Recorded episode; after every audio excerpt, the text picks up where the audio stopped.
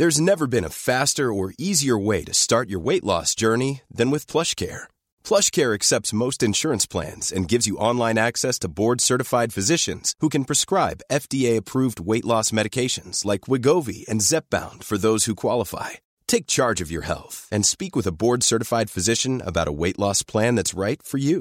Get started today at plushcare.com slash weight loss. That's plushcare.com slash weight loss. plushcare.com slash weight loss.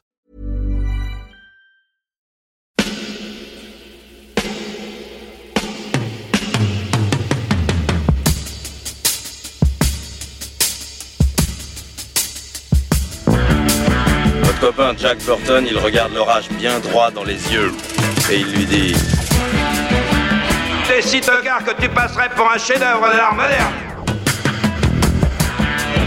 Madame, je n'écrirai rien sur ce film, c'est une merde Merde Ce sont les gars qui se prétendent normaux qui vous déçoivent. Les dingues, ça ne fait jamais peur.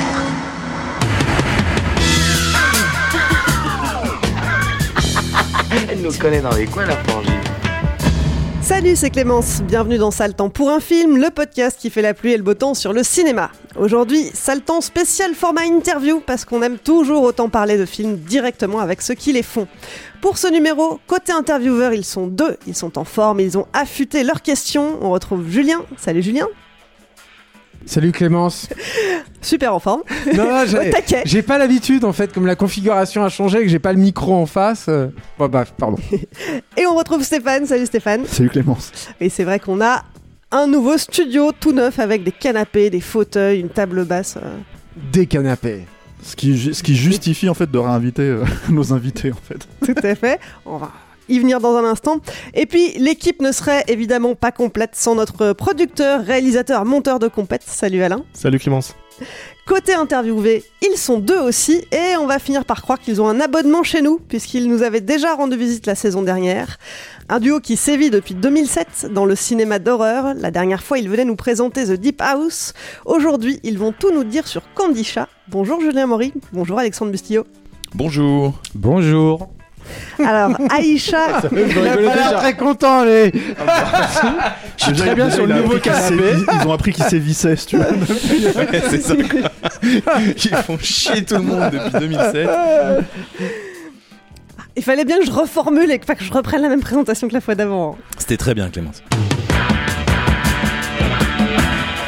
Aïcha Kandisha, c'est une créature surnaturelle issue d'une légende marocaine. Extrêmement belle, elle possède aussi, selon les versions, des jambes de dromadaire, de chèvre ou même d'âne. Et surtout, Aïcha Kandisha apparaît la nuit et séduit des hommes seuls avant de les tuer. Dans Kandisha, le film, vous revisitez cette légende, sauf que cette fois, l'histoire se déroule non pas au Maroc, mais en banlieue parisienne. Euh, ça sort en DVD le 3 novembre, mais on peut d'ores et déjà voir le film depuis cet été en VOD. Alors après le grand classique de la maison hantée avec Deep House, vous vous attaquez à un autre grand classique, hein, donc cette légende marocaine. Qu'est-ce qui vous a donné envie de, traiter cette histoire-là? Comment est-ce que vous en avez entendu parler? Alors c'est moi qui, en ai entendu parler le premier euh, entre Julien et moi entre guillemets parce que moi j'habite à depuis toujours à Mantes-la-Jolie, Mantes-la-Jolie qui est une ville connue pour une très grande cité qui s'appelle le Val-Fouré où il y a une énorme communauté marocaine. Car euh, euh, Aïcha Kandisha c'est une créature du folklore marocain, c'est-à-dire qu'en en Algérie, en Tunisie, ils connaissent pas du tout, c'est pas du tout euh, lié aux autres pays arabes, c'est vraiment euh, spécifique au Maroc. Et euh, et, euh, et moi, depuis toujours, euh, dans ce fameux quartier du Alfouré, euh, j'ai jamais habité dans ce quartier évidemment, hein, mais euh, j'ai toujours été par contre euh, plus ou moins intégré dedans, entre guillemets, parce que j'avais une nounou, puis après j'ai fait euh, mon lycée là-bas, j'avais plein de potes, etc. Donc énormément de copains marocains. Et là, tu viens de passer le bac. Et ma femme, euh, ouais. Et ma femme est originaire aussi de ce quartier. Et c'est elle la première qui m'a parlé d'Aïcha Kandisha, parce que petit, c'était vraiment une légende urbaine euh, que, que les, les jeunes d'origine marocaine racontaient aux autres. Et vraiment, et c'est un, un dialogue qu'on a repris dans le film. Souvent, les parents disaient de pas aller jouer dans les caves parce qu'il y a Aïcha Kandisha, c'était juste pour euh, mettre en garde les enfants pour pas aller faire des bêtises dans des endroits un peu dangereux. Donc c'est la première fois que j'ai entendu parler de cette légende et après au fur et à mesure de, en contact avec des amis justement donc d'origine marocaine essentiellement. Moi je, posais toujours un peu la même question aux gens, c'est une question que je pose souvent, c'est qu'est-ce qui te fait le plus peur? Et à chaque fois les gens d'origine marocaine me racontent mais c'est Aïcha Kandisha. Donc on s'est intéressé à cette légende. Et un jour, j'en ai parlé à Julien en me disant, mais c'est incroyable quand même cette créature du folklore marocain qui est très très vivace dans les cités. De pas en faire un film finalement, parce que c'est, nous avec Julien, on adore les histoires liées au folklore euh, français. C'est ce qu'on essaye de faire plus ou moins à travers certains films comme Livid par exemple. Mais là, on trouvait que c'était intéressant justement de, de, de, ramener une légende euh, typiquement nord-africaine dans un contexte français euh, très très réaliste, sans artifice. C'est-à-dire, c'est pas, on l'a pas rentré au forceps dans, dans, les banlieues cette légende parce qu'elle est très vivace dans, dans les banlieues encore. Et, euh, et c'est marrant parce qu'on a tourné le film donc en, Belgique où il y a énormément aussi d'une très très grosse communauté marocaine. Et, euh, et à chaque fois avec Julien, on faisait le test. Dès qu'on croisait quelqu'un d'origine marocaine, on lui demandait mais, euh, mais n'importe quel âge, hein, qu'est-ce qui te fait le plus peur? Mais de, de, de, 7 à 77 ans, la réponse est, toujours la même, c'est Aisha Kendisha. Donc on, voilà, c'est comme ça en tout cas que nous est venue l'idée de, de, construire cette histoire et ce film autour de cette légende. Julien, tu veux peut-être rajouter un truc? Sinon. Bah, en fait, euh, non, moi, je, quand Alex m'en a parlé, moi, ça m'a, ça m'a, ça m'a tout de suite euh, interpellé parce que, euh, parce qu'en fait, dans cette, euh, dans cette créature, il y a un côté euh, très universel, en fait. C'est-à-dire que, euh, en s'intéressant à la légende, on a commencé à retrouver évidemment plein de choses que tu retrouves dans des, dans des, dans des croyances et dans des cultures d'autres pays, et donc qui se, qui se, en fait, qui se répondent comme ça. Donc, il y a, il y a de, de la sirène, il y a de la succube, il y a de la dame blanche, il y a, et donc, et donc du coup, je me suis dit, ouais, ouais, en fait, c'est euh, c'est hyper intéressant parce que euh, on peut ramener un espèce comme ça de, de démon euh, antédiluvien dans un contexte très très moderne. Et, euh, et, tout de suite, en fait, je me suis dit, mais ouais, il y, y, a quelque chose à faire. Il y a vraiment une idée à creuser, quoi. Qu'est-ce qui vient vraiment de la légende et qu'est-ce que qu'est-ce qui vient de vous, en fait? Parce que vous vous avez dû retravailler en fait cette mythologie-là, en fait. Et je, je me demandais ce qui ce qui était vraiment issu de la de la légende. J'imagine que tout le rapport au au portugais, par exemple, Bien tout sûr, ça. Ouais, ça ouais. c'est, c'est, bah, elle, alors, Aïcha Kendisha a, a, vraiment existé. Donc, elle a été. Euh, donc, quand le, le, Maroc était sous l'occupation portugaise. C'était, L'inverse, ouais. C'était une, euh, une résistante. Mm-hmm. C'est-à-dire, c'était une, euh, une, femme très, très belle, évidemment, qui avait pour habitude donc de, de séduire des soldats portugais, de les emmener dans des coins un peu, euh, tu vois, dans des ruelles un peu sombres où en fait elle était toujours elle avec une escorte de mecs euh, armés et donc qui se chargeait de tuer les, les soldats qu'elle euh, qu'elle charmait.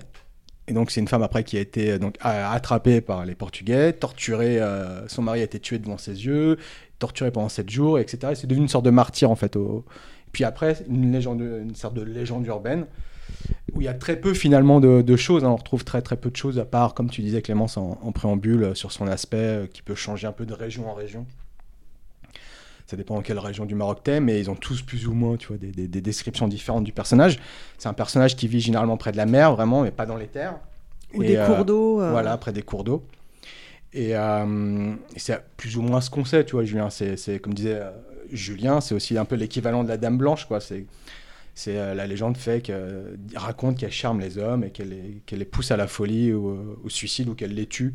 Mmh. Et donc nous autour de ça, on a brodé un peu notre propre mythologie.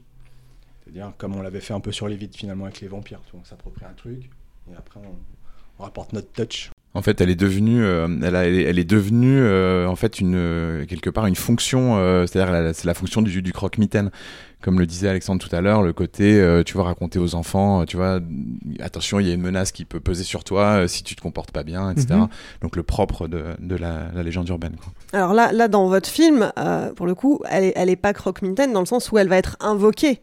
On, on, va lui demander de venir. Elle apparaît pas de manière spontanée. C'est vrai. euh, oui, bien sûr. En fait, euh, en fait, c'était euh, ça, ça, faisait partie de ce que je disais tout à l'heure, c'est-à-dire de de cette en, envie de, de ramener cette légende dans ce, cet univers où on s'attend pas à voir à voir ça, en fait, à avoir une, une croyance millénaire comme ça.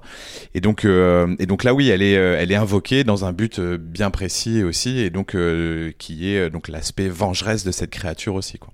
Euh, moi, j'aurais bien aimé parler d'un truc, en fait, avant peut-être qu'on rentre dans le détail du film, en fait, en soi, c'est que justement, avec un sujet comme ça, euh, comment est-ce qu'on le vend en France, en fait? Si tu veux, euh, là, je sais que vous avez bossé avec Guillaume Le Mans, son, enfin, avec Esprit Frappeur et tout, mais comment, en fait, on arrive à convaincre les gens Déjà, c'est un vrai film fantastique, ce qui est Mm. un peu plus trop le cas des films de genre français. euh, hein, Ouais. Avec les deux autres qui sont sortis cette année, comme La Nuée ou, euh, ou Titan, c'est discutable, hein, à mon sens. Là, c'est pas discutable, c'est un film fantastique. Et du coup, euh, comment est-ce que en fait, vous arrivez à convaincre euh, les gens de financer un film comme ça, de se dire ok, en fait, c'est un sujet qui est pas connu, c'est un folklore qui est pas connu. euh, on n'a pas l'habitude de faire forcément ce genre de film en France. Euh, Est-ce que vous avez de la résistance en fait à ce moment-là euh, sur un sujet comme ça? Est-ce qu'on vous demande de préciser des choses? Est-ce qu'en fait on vous dit bah d'accord, mais vous le faites sous ce type de film, euh, genre euh, Ah, la réponse peut être très longue parce que ça a toute ta réponse a, enfin, a découlé le processus de, de- de création du film. C'est-à-dire que nous, on a écrit une première version, Mhm. mais que pour nous, comme on le fait souvent avec Julien, c'est-à-dire on n'attend jamais d'être signé ou même d'être- d'intéresser un producteur. C'est-à-dire on, on écrit toujours des- quasiment tous les jours en fait, et euh, parce qu'on aime ça. Tout simplement, et parce qu'on sait que euh, personne viendra, ou très rarement, du moins en France, euh, nous proposer des scénarios déjà écrits sur des sujets qui nous plaisent vraiment. Donc on, on alimente notre propre machine. Donc c'est pour ça qu'on a des tiroirs de scénarios qui seront sûrement jamais tournés. Et Candy Chat en a fait partie, c'est-à-dire en fait avec Julien, donc on, on l'avait écrit sous, le coude, quoi, parce qu'on aime tellement le truc, on va, on va le développer. Et, euh, et un jour, en fait, on, était avec euh, Alexandre Aja euh, à la Fémis pour une sorte de masterclass, bref. Et en sortant, Aja nous dit les gars, ah, je viens de lire un scénar qu'on me propose, je vais pas le faire parce que je peux pas, mais ça pourrait vous plaire. Ça s'appelle Dans la brume. C'est bien écrit et tout, je vous l'envoie.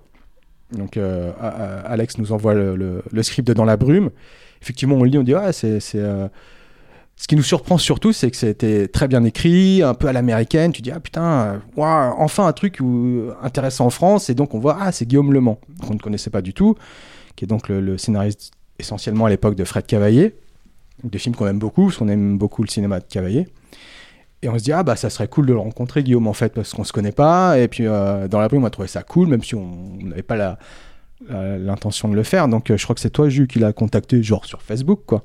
Excuse-moi, pourquoi vous aviez pas l'intention de le faire en fait dans la brume? Bah parce que. euh, On nous l'a pas proposé. Ouais, Euh, c'est pas ça, c'est tout simplement, vous l'aurez proposé, vous auriez. Je dit sais oui. pas. Non, c'est vrai? Pourquoi pas, ouais, mais. mais euh, on- je sais- je sais- honnêtement, je sais pas, Julien, peut-être.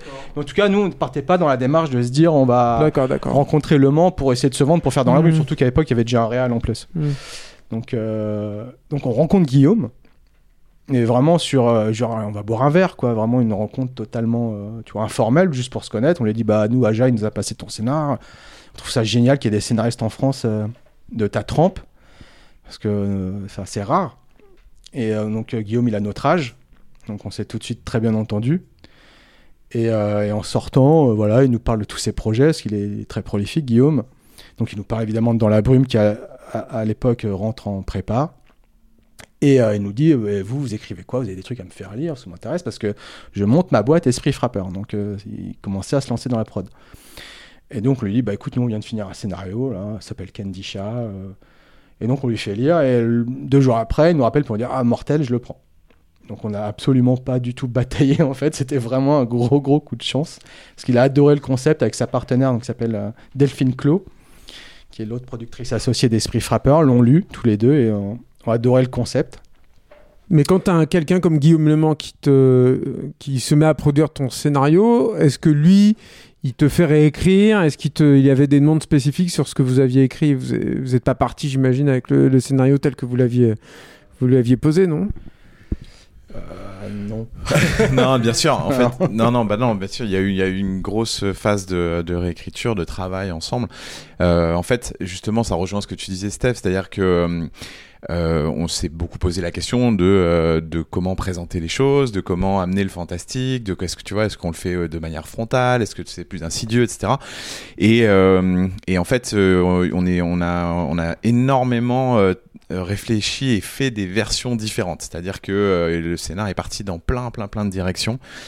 Et euh, en fait, euh, parce que avec Alexandre, on est, euh, nous, on a, on avait une envie très forte, mais on est aussi toujours à l'écoute de nos producteurs, évidemment. Et donc, euh, et eux avaient des envies aussi. Donc, on a essayé d'intégrer leurs idées d'intégrer euh, leur, euh, leur, euh, leurs envies de producteurs, puisque c'était leur, leur premier film vraiment 100% esprit C'était frappeur. quoi leurs envies spécifiquement? C'est c'est intéressant, vu, vu les questions que j'ai à vous poser ensuite, ça m'intéresse. En fait, ça, ça, en fait, ça a beaucoup, vraiment, vraiment beaucoup bougé. C'est-à-dire Mhm. que que euh, Guillaume et Delphine, euh, enfin euh, voilà, c'est allé- c'est parti d'un moment de euh, est-ce qu'on rattache ça au vaudou, est-ce que tu vois, enfin des croyances, tu vois, est-ce qu'on fait quelque chose d'encore plus euh, fantastique, donc avec euh, avec on va vers les fantômes, est-ce que on va, tu vois, est-ce qu'il y a d'autres apparitions fantastiques ou est-ce qu'on se concentre juste sur Candy Chat Enfin, on, on a eu des versions très, très, vraiment très différentes, quoi. Euh, donc, je, non, je vais pas rentrer dans le détail, mais en gros, Parce qu'à chaque nous- fois, en fait, que vous, que vous aviez un truc comme ça, vous partiez réécrire, quoi. Bah ouais.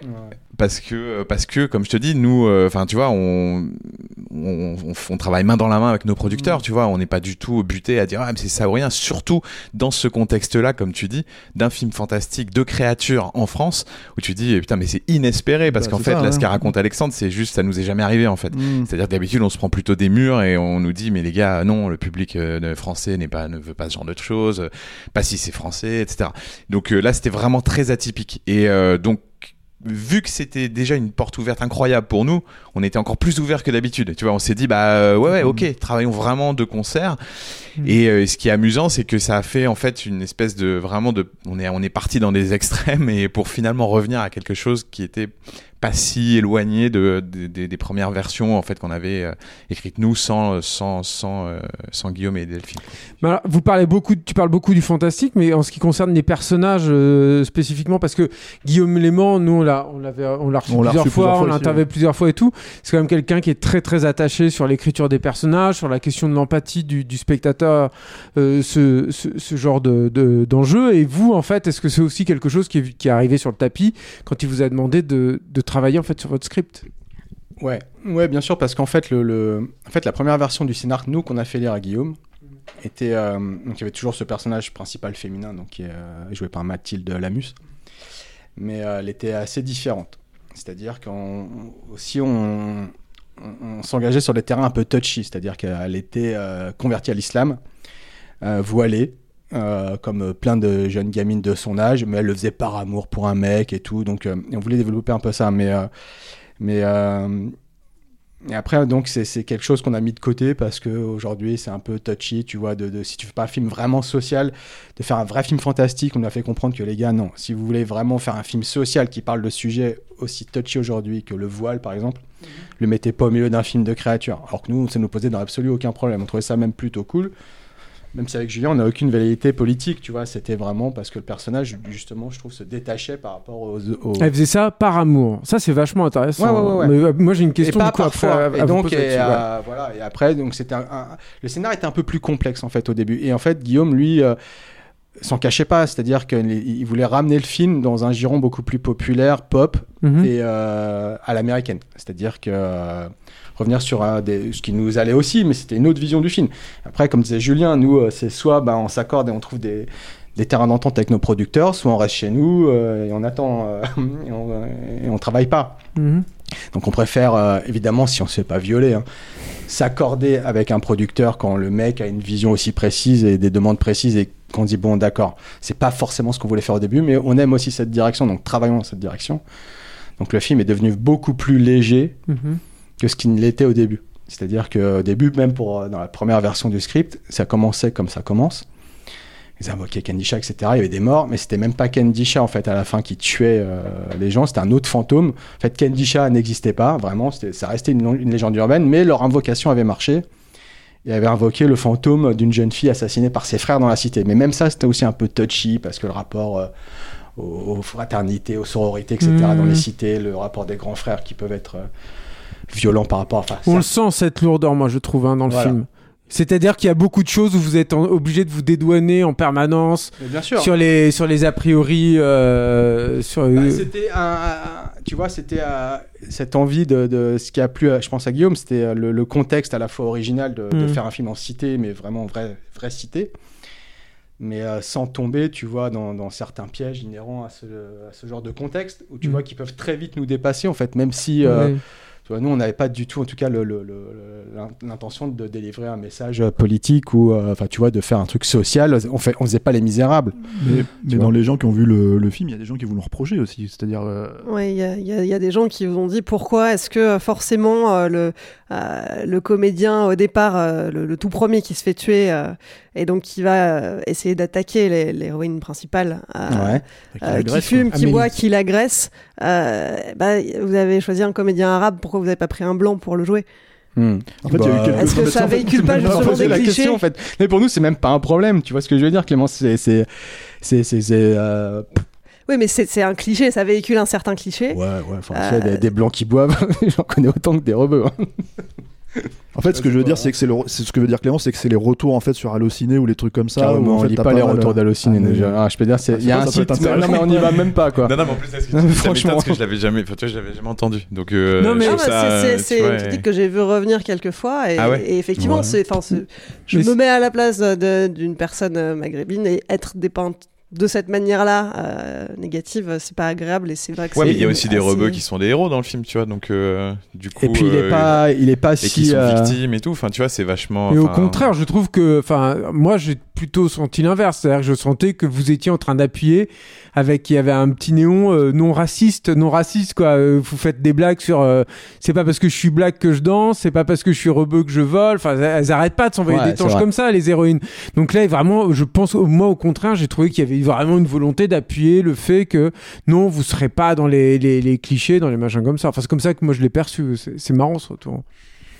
Mais euh, et en plus pour revenir à ce personnage, Clémence, euh, on a essayé justement de pas en faire euh, juste une racaille, quoi. C'est-à-dire qu'effectivement, il boit de la 8-6, euh, il est sous quand il agresse sa petite, son ancienne petite copine. On sent que c'est quelqu'un qui est agressif sous l'effet de l'alcool, mais mais euh, mais avec cet acteur qui est un total débutant qu'on a rencontré quasiment dans la rue, qui qui était super. On a justement essayé de travailler l'empathie sur le le très court temps qu'il avait à l'écran, c'est-à-dire qu'une fois qu'il a fait sa merde et, qu'il est, on le voit malheureux après, il sait qu'il a fait de la merde très vite, tu sais, donc euh, on voulait pas non plus que ce soit juste euh, un mec qui met des coups de pression qui tape des meufs, mais un mec euh, comme euh, peuvent l'être plein de gens, c'est-à-dire bah, il dérape à un moment parce qu'il est bourré et après il se rend compte qu'il a fait de la grosse grosse merde. Et il va payer le prix fort. Mais en tout cas, c'était notre volonté. Nous, c'était justement de pas tomber dans le cliché Kaira euh, 100%.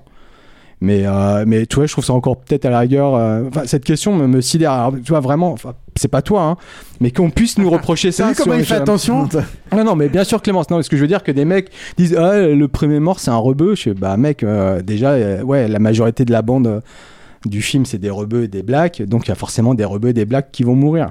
Donc, euh, tu vois, c'est. c'est, euh, Et puis, alors, ça peut être perçu aussi à l'inverse, c'est-à-dire faire mourir en premier le blanc, ça fait à côté. Ah, les mecs, ils sont calculés parce qu'on va pas faire mourir le rebeu, etc. Bon, Bon, de toute façon, quoi qu'il arrive, on te le reprocherait. D'une manière C'est- ou d'une oui. autre. Voilà, quoi. Mais c'est vrai que c'est non, mais c'est intéressant parce qu'on en parle là sur le podcast aussi parce que ces retours existent déjà en fait. si. C'est-à-dire comme nous, on arrive un peu après la sortie VOD, euh, etc., etc. C'est marrant de, de- tu vois, et on se demandait si vous les aviez vus aussi, quoi. Tu vois, ça. moi, personnellement, je euh, regarde pas les retours euh, d'internet, on fout. Oui, oui, oui, enfin ouais, il y en a, il y en- oui, on, on en a eu, tu vois, mais c'est, euh, c'était pas sur ce thème-là en fait. Moi, j'ai vu des trucs assez, euh, assez malheureusement, tristement euh, représentatifs de l'époque, c'est-à-dire de, euh, genre, on nous a accusés de réappropriation culturelle, euh, ce genre de choses, quoi. Donc, euh, mais ça, malheureusement, comme on l'entend beaucoup, euh, tu vois, je me suis dit ouais, bon bah voilà, c'est dans l'air du temps et tu vois, et on peut plus se mettre des tresses si on n'est pas black et on peut plus parler de de choses qu'on ne connaît pas. On peut plus rien soi-disant, dire. C'est ce euh, que tu veux dire en gros, Julien? Exactement. Écoute. Non, non, non, mais je veux dire, tu vois, sans aller jusque-là, puisque ça n'a aucun sens de dire on peut plus rien dire. Non, non, mais bien euh, sûr. mais, euh, mais je trouve ça en fait un peu, euh, un peu triste. C'est-à-dire que euh, je me je me dis, euh, tu vois, se faire attaquer là-dessus, se dire ah ouais, mais vous êtes pas rebeu, donc vous prenez une légende euh, marocaine et tu ouais. euh, Ceci dit, les gars, euh, la réappropriation culturelle sur euh, Candyman, euh, hein, vous auriez pu faire attention, quoi. C'est une question, non, non, ça non, ou- alors c'est une question. non, non, blague à part. En fait, vous avez forcément pensé à Candyman. C'est intéressant parce que t'as dit, euh, t'as parlé en fait d'où ça vient pour toi, ce que tu connais en fait de Candy Shah, de comment t'as connu la légende, tu vois. Mais c'est vrai que quand tu regardes le film, Euh, je veux dire, vous d'ailleurs, vous le citez ouvertement. hein. Ah, À un bien sûr. donné, vous dites, euh, pas, vous, oui. vous, vous- vous faites la scène se regarde dans le miroir et elle, dit le nom cinq fois. Mais du coup, automatiquement, c'est pour ça aussi que je vous posais la question sur comment, en fait, c'est ce que les producteurs ou les financiers, tout simplement, peuvent percevoir ce, ce type de film. Est-ce que vous leur dites, bah, c'est un peu notre version de Candyman, par exemple, tu vois On le vendait un peu comme ça, Ouais. tu vois. On le résumait. Alors attention, il faut s'accrocher. On le résumait entre un crossover, euh, enfin comme un crossover, pardon, entre Candyman et Bande de filles. Tu vois, de Céline Sciamma. Donc euh, tu vois qui a qui est un très très bon film de cité hein, au passage. hein. Moi j'aime beaucoup ce film, mais euh, donc voilà, on l'a vendu un peu comme ça. Et euh, évidemment, Candyman, Candy Chat, déjà rien que le nom, bah t'es battu, mais euh, et on a été en pleine conscience, tu vois, de de, de l'héritage de Candyman. Et mais ça, ce qui nous a ju- ju- juste fait chier, c'est putain quand on partait en production, on, on voyait juste que le remake était annoncé. On fait, non, mais c'est incroyable. tu Il n'y a pas eu de film comme ça depuis 20 Non, ans, il y en a pas eu. ouais, exactement ça, fait, Non, mais les gars, c'est quand on arrive qu'ils font un remake. Ouais. Pourquoi des meufs, justement, alors? Parce qu'on est des mecs. Moi, j'ai vu un peu de The Craft aussi, hein, le côté. euh, le dernier, hein, Moi j'aime bien The Craft. J'aime bien Le The remake Craft aussi. le- Ouais, mais toi, ça m'étonne pas. Moi, j'ai pas vu le remake. Moi, The Craft, c'est vrai que c'est un peu notre enfance, mais, euh, mais non, c'est nul, The Craft. Enfin, je sais pas, on a jamais évoqué The l'ai pas Craft. revu depuis l'époque. Non, c'est vrai qu'on Non, a mais c'est jamais quoi C'est pour l'invocation. euh, Oui, euh, entre copines. Ouais, Oui, ouais, c'est et puis, côté-là. euh, et puis de, de toute façon, Candy Chat ne tue que des hommes. Et Ah donc, euh, c'est important aussi, mine de rien, dans, parce que généralement, les, c'est plutôt rare les, les, les- les tueurs dans les slashers, parce que nous, on considère que le film est un, un vrai slasher, euh, ne tue qu'un, enfin, que les hommes ou que les femmes, bref.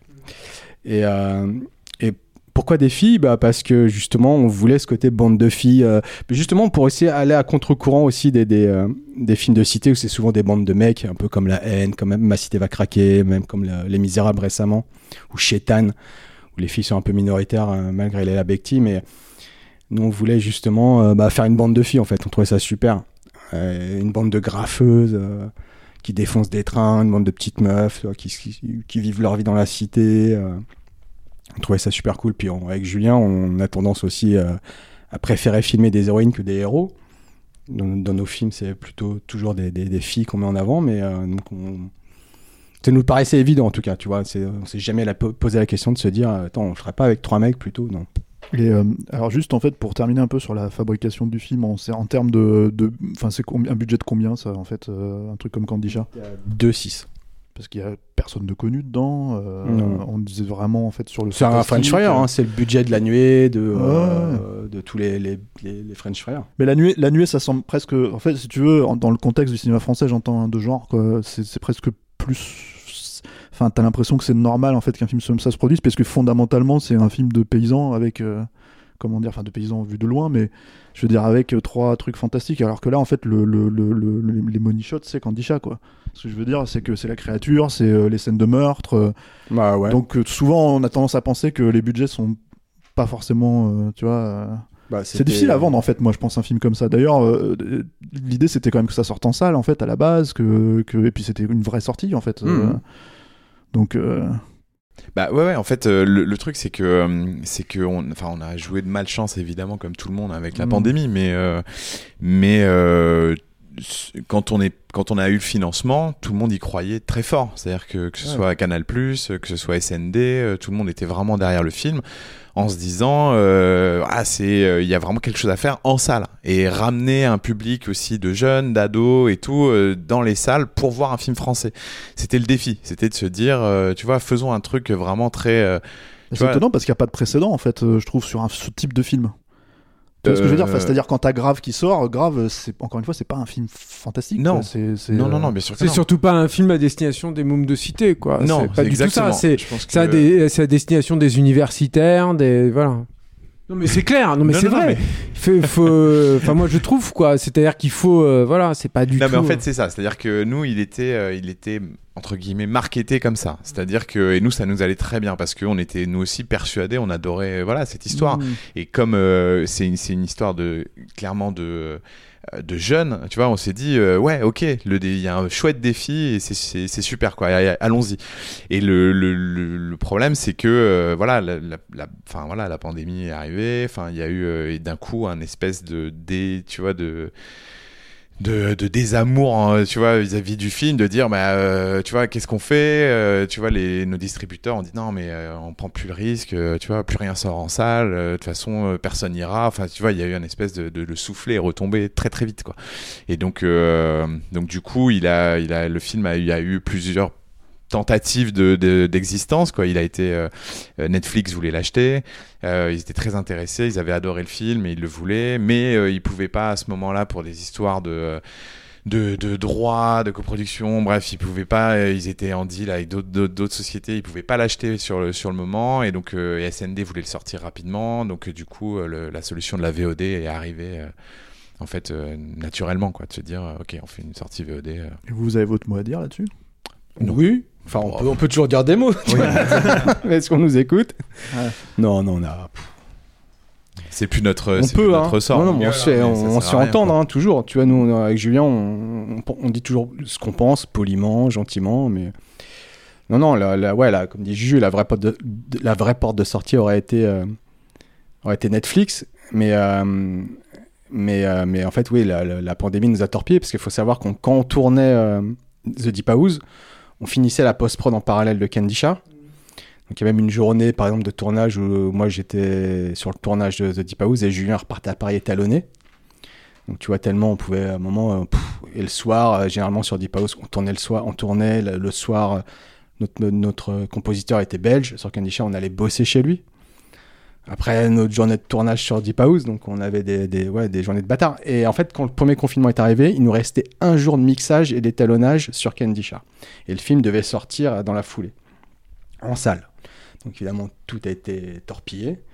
Après, le film a été reprogrammé en novembre 2020, deuxième con- à l'arrivée du deuxième confinement. Et c'est là, effectivement, comme disait Jules, que le M6, ça fait SND, a dit bon, ouais, pff, ils avaient déjà bloqué Camelot sans date. Et euh, donc, nous, évidemment, on n'était pas la, la tête de gondole hein, de, de SND, on était un petit film d'horreur. euh, qui kiffait, hein, tu vois, mais, euh, mais, mais ils, ils ont tout, tout, tout, tout bloqué. Et, et donc on s'est retrouvé après, donc voilà, expédié en VOD, mais bon, shit happens. Après le film, le film existe, il sort et sera vu par ceux qui veulent le voir. Pour nous, c'est c'est quoi les retours que vous avez eu en premier lieu sur la- justement la sortie VOD Parce que de l'extérieur, balancer ça en été, en VOD, ça fait un peu. En fait, euh, en fait, ce qui est vraiment frustrant, c'est que, euh, c'est que nous, ce qu'on voulait éviter, c'était la VOD.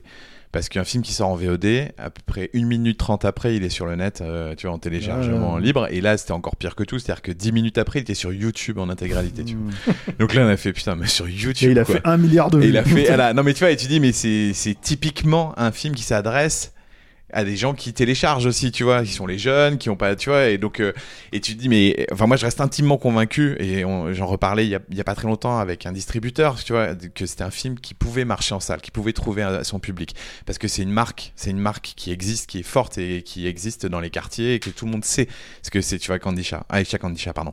Donc du coup, euh, moi, ça reste, tu vois, une frustration parce que effectivement, comme disait Alexandre, ça, après le meilleur plan B, ça aurait été Netflix. Et euh, parce que là, en fait, c'était le pire, c'est-à-dire que là, il a été téléchargé à mort, mais vraiment à mort. Et euh, et, euh, et et du coup, je sais pas, j'ai pas les chiffres VOD, mais qui achète vraiment de la VOD Tu Ah, tu dois en avoir, Moi. t'as pas- mais ce public-là, en tout cas, c'est un mais- public passe- passe- familial, je pense, et tout, Voilà, c'est clair. e- Exactement. Ça Et- semble évident, bien et sûr. du coup, voilà, et le fait qu'ils sortent. euh, Mais du coup, vous avez zéro retour là-dessus encore, quoi. C'est-à-dire, euh, Mm, le distributeur vous a rien de. Ah bah nous, il faut qu'on le demande, enfin, faut, Ouais. faut qu'on fasse remonter, des- enfin, sinon ils vont pas nous. Je sais pas, on sait jamais. Non. Alors pour revenir au contenu du film et au personnage d'Aïcha Kandisha, euh, on raconte qu'elle est très belle, qu'elle est extrêmement belle. C'est quelque chose qui revient de manière récurrente dès que dès qu'on se renseigne un petit peu sur elle. Et alors c'est- j'ai trouvé ça étonnant parce que vous vous ne montrez pas son visage, elle est cachée derrière un voile. On voit juste ses yeux. Et pourquoi ce, ce parti pris? On la voit après. Elle se dévoile plus ou moins euh, Bah, elle est dans, moins belle, le hammam. Bah, c'était bah, c'était juste en, en termes de production design en fait de, de character design tu vois on a évidemment euh, beaucoup travaillé euh, le- le- ses costumes et, euh, et justement alors le voile c'était aussi un peu touchy évidemment on y retourne à, à cette première euh, constatation de, de- qui, qui est quelque chose de religieux donc euh, tu peux pas non plus euh, faire un peu ce que tu veux mais nous on y tenait Vous l'avez rendu translucide, en fait, ça atténue le truc, exactement. quoi. Exactement, Julien. C'est-à-dire que tu vois, au lieu de le rendre opaque façon burqa intégrale, parce qu'au début c'était ça. hein. Et nous, on la voulait vraiment en mode. euh, à- enfin. Euh, extrême, Euh, quoi. Vous cherchez un peu la merde. On cherchait un peu la merde, mais en même temps, tu vois, c'était. Je pense que c'est une figure très forte, symboliquement, Ouais, tu vois, non, c'est, mais- euh, c'est- ça fait très peur quand même, tu vois, les, les, les, les, les femmes en burqa intégral, tu vois, avec les yeux. C'est, c'est quand même une image de, de, de, de, de- fantastique presque. Enfin, pour nous. Ouais, c'était Voilà. un des premiers trucs aussi, nous, Ouais, qui nous séduisait. hein. C'est qu'on se disait, euh, putain, mais en fait, euh, Super flippant, t'imagines au milieu d'autres femmes qui portent un voile intégral. Bon, bah voilà, tu vois, tu fais, tu fais pas forcément attention, mais en fait, euh, d'un coup, tu vois des sabots de bouc qui dépassent, tu fais, putain, mais il y a quoi en dessous, quoi, c'est quoi, euh, tu vois, et donc c'était, parce que du coup, elle a des représentations comme ça, tu vois, et donc, euh, donc ça, c'était un truc qui nous, qui nous intéressait aussi, et c'est vrai qu'on est parti plus Ouais, vers un, un voile genre euh, reine de sabbat. pour la, euh, pour la version euh, jolie, mais c'est vrai que dans, au tout début du film, quand on la voit dans le couloir, par exemple, elle est là, elle est en burqa intégrale Mmh. noire. Là, pour, on la voulait vraiment fantôme. Mais c'est de loin, c'est. C'est de ouais, loin, et voilà. Mais, euh, mais c'était vraiment pour lui donner un aspect un peu encore plus mystérieux, parce que nous, on trouve ça super joli, en fait, tu vois, donc on s'est fait chier euh, à poser chaque truc, euh, tu vois, vraiment, c'était du vrai caractère design pour que c'est quelque chose un peu cinématographique, et pas juste avoir un- une belle fille, tu vois, lambda. on voulait qu'elle garde une part de mystère un peu, et surtout que notre actrice, Mariam Seroli, avait des yeux vraiment magnifiques, donc qu'on voulait vraiment mettre en exergue, tu vois, avec ce, voile qui le qui les magnifie en fait ses yeux, même si après on les a truqués, mais sur certains plans, mais mais c'était une volonté vraiment euh, purement artistique en tout cas. Alors, puisqu'on est sur la créature, hein, j'ai quand même euh, quelques questions euh, sur. alors, vous le dites hein, techniquement dans le, dans le scénar, hein, qu'elle change de forme, enfin, qu'elle peut prendre plusieurs formes et tout, mais en fait, vous en jouez pas trop, je trouve, en fait, de ça. C'est-à-dire qu'en fait, il n'y a pas de règle de comment elle apparaît. C'est-à-dire, pour moi, je suis étonné, si tu veux, que. Bah, d'un seul coup c'est ce géant, d'un seul coup c'est euh, c'est euh, tu vois ce voile, d'un seul et, et en gros si tu veux pourquoi comment, tu vois, et Mm. juste, si tu veux, alors, et j'ai même pas l'impression qu'il y a, ça, si, c'est-à-dire que le- la forme euh, géante, elle apparaît plus vers la fin, on va dire. Ouais, mais, ouais, il y a une vraie mais- évolution, en tout cas. Mais, mais disons que en fait, euh, c'est pas un truc qui, euh, on comprend. Enfin, j'ai envie de dire que c'est, le... en fait, le film est clairement fantastique, et ça, c'est plutôt cool, c'est ce que j'aime dans le film, quoi. Mais en fait, les règles du fantastique, je les trouve assez light, en fait, euh, si tu veux, et je vous trouve, je vous ai trouvé assez, euh, comment dire. En fait, euh, le truc qu'on veut dire, je pense qu'on est tous les deux d'accord avec- là-dessus avec Steph, et c'est vraiment un des griefs en fait sur lesquels on voulait vous entendre, c'est que pour que ce soit ludique, dans n'importe quel jeu, il faut qu'on comprenne les règles pour pouvoir jouer avec vous. Or là, c'est vrai que les règles ne nous sont pas apparues euh, clairement, et c'est vrai qu'en particulier sur le traitement en fait de la créature, où nous, ni l'un ni l'autre, on a trop compris. Et j'ajouterai en corollaire là-dessus, qui vous parliez de cette scène justement dans le couloir, que j'ai trouvé très bizarre en fait, très curieuse, parce que j'ai, alors c'était peut-être votre but, et je voudrais vous entendre justement là-dessus, mais moi, ça m'a complètement dédramatisé en fait la- l'apparition de la créature. C'est-à-dire que j'ai- j'ai- je l'ai retrouvé tout à coup dans une espèce de truc euh, très factuel, pas de, il y, a- pas de théâtralisation en fait au niveau de son, autour de son apparition. Enfin, en tout cas, moi, c'est comme ça que je l'ai perçu, Dans le et que je l'ai- je l'ai reçu, oui, dans Ouais, la ouais, séquence du couloir et tout. C'est juste un, presque une quidam en fait qui est là et qui effectivement a, peut avoir un truc un peu plus inquiétant parce qu'il y a des réminiscences peut-être d'ectoplasme, enfin de fantômes comme ça, de, qui, peuvent, euh, qui peuvent revenir à l'esprit. Mais moi, ça m'a un peu cassé mon trip en fait. Hmm. Et donc voilà, c'est vrai que ça nous intéressait du coup de vous entendre Bah, en bah, tout cas, sur pour le la- travail autour, de, autour du monstre. Quoi. pour cette première apparition, tu as entièrement raison, Julien, dans le sens où nous, on voulait pas justement l'iconiser direct. Et pourquoi? Bah Parce que justement, on voulait jouer et sur cette ambiguïté de est-ce que c'est juste, comme tu dis, une quidam? Parce que justement, on citait bah, des gens voilés euh, intégrales, euh, du moins, t'en croises beaucoup. Et, euh, et donc, on voulait jouer sur cette ambiguïté, du moins pour cette scène. C'est-à-dire que. Allez, au scénario, c'était écrit vraiment comme ça. Et bon, après, on a, essayé de le filmer comme ça aussi. C'est-à-dire que bah, elle croise cette femme. Alors, si c'était vraiment un monstre, bah, qu'est-ce qu'elle fait? Elle se barre en courant. Alors que là, tu vois, elle lui dit quand même salam alaikum. Elle dit, tu vois, elle essaye quand même. Il y a un doute. On voulait vraiment qu'il y ait un doute, en- et pour le spectateur et pour le personnage principal, de se dire, attends, parce qu'elle sait que cette malédiction est plus ou moins en route. Est-ce que c'est ça y est, c'est parti C'est- la fameuse Candisha ou est-ce que c'est juste une, euh, une meuf voilée dans le couloir? Donc on voulait jouer sur cette ambiguïté. C'est pour ça qu'on l'a finalement on l'a on n'a jamais le contre-champ vraiment où on l'a on est près d'elle, euh, tu vois, le, sur. euh, Et pourquoi jouer sur l'ambiguïté alors à ce moment-là? Qu'est-ce que ça vous a apporté en fait dramatiquement en fait? Bah écoute, ce que nous a apporté, je pense que c'est un peu le début du film aussi. Nous, c'était le, le- pour pas que le personnage de Mathilde soit tout de suite en mode ah il y a une créature fantastique et puis du coup ce que ça induit, c'est-à-dire qu'après tes personnages peuvent pas avoir les, mêmes réactions. Tu vois, si t'es mis tout de suite face au fantastique, ou alors si le fantastique s'immisce au fur et à mesure avec des vraies incertitudes, parce que au feu, au feu, tu vois, sait pas trop ce qu'elle a vu, euh, elle voit cette, cette, cette, meuf chelou, enfin, c'est, c'est, c'est, c'est- c'est- cette apparition un peu bizarre, puis là, elle voit cette femme en burqa intégral qui est mobile au bout du couloir, ce qui pourrait être une vision totalement réaliste, comme une vision totalement fantastique, donc on Mais- voulait vraiment jouer juste sur cette ambiguïté, y a- et sur la terreur que peut dégager aussi, enfin, pas la terreur, mais tu vois, le côté euh, très graphique, Attention ce que tu dis. non, mais tu vois, le côté un peu flippant fantôme que Non, peuvent mais bien avoir sûr. Les, les, les femmes en burqa Mm. et euh, c'était joué sur cette ambiguïté à ce Mm. moment-là. Et pour les règles, euh, alors on a toujours le même problème avec Julien, c'est-à-dire que euh, nous, les règles elles sont super claires pour nous quand on écrit un scénar. Mais après, nous, on pense que, que les gens sont. On n'aime pas après les donner euh, clé en main aux gens. Là, on l'a un peu fait par rapport à la lecture du livre, quand il explique vraiment, quand elle, elle consulte des sites internet, et quand tu vois dessiner qu'elle a plusieurs phases. Et en fait, pour nous, l'idée, c'était plus elle, elle tue, plus, plus elle grossit, elle grandit, en fait. Donc, elle commence petite voilée. Après, euh, après deux, trois meurtres, elle commence un peu, tu vois, à devenir belle, jolie, etc. Et à la fin, elle est carrément monstrueuse, c'est sa vraie forme. Et euh, donc, c'est- ça la règle du jeu pour nous. C'est, tu vois, c'est une sorte de graduation dans l'évolution du, monstre. Mais qui était très clair pour nous, hein, et qu'ils évoquent un peu succinctement, mais euh, surtout par dessin, c'est dans les pages du livre, en fait, où tu le vois. Mais, mais on voulait pas, en tout cas, le dire vraiment factuellement. Parce que déjà, on trouvait qu'on en disait trop. Et nous, c'est, c'est- on nous le reproche souvent de pas en dire assez. Par exemple, Livide, personne comprenait nos règles du vampirisme, qui pour nous J'en sont, partie. Hein, sont cristal Ouais. clairs. C'est-à-dire que je m'en souviens un jour, il y a 10 ans, Steph, à l'époque de- du Ouais, film, on en avait tu parlé, les ouais. avoir expliqués. Je dis, Ouais. mais pour nous, euh, on les établit en fait. Bah, ces règles. même, si, c'est pour les mais gens après, qui, on veut euh, pas les délivrer parce qu'on on considère que les gens sont pas, enfin, sont assez intelligents, ont leur propre sensibilité pour. euh, Mais c'est pour- pas, c'est pas une question forcément d'intelligence Enfin, tu ou de sensibilité. bah ouais, mais Pour moi, c'est plus une question en fait de. On en revient sur euh, l'idée en fait de ce que tu t'avançais tout à l'heure de la question du- de la place du spectateur en fait dans un film d'horreur. C'est-à-dire que en gros, quand tu nous expliques euh, au début que en fait si tu joues sur l'ambiguïté de l'apparition de Candisha, la première apparition de Candisha, c'est pour que c'est lié au personnage principal.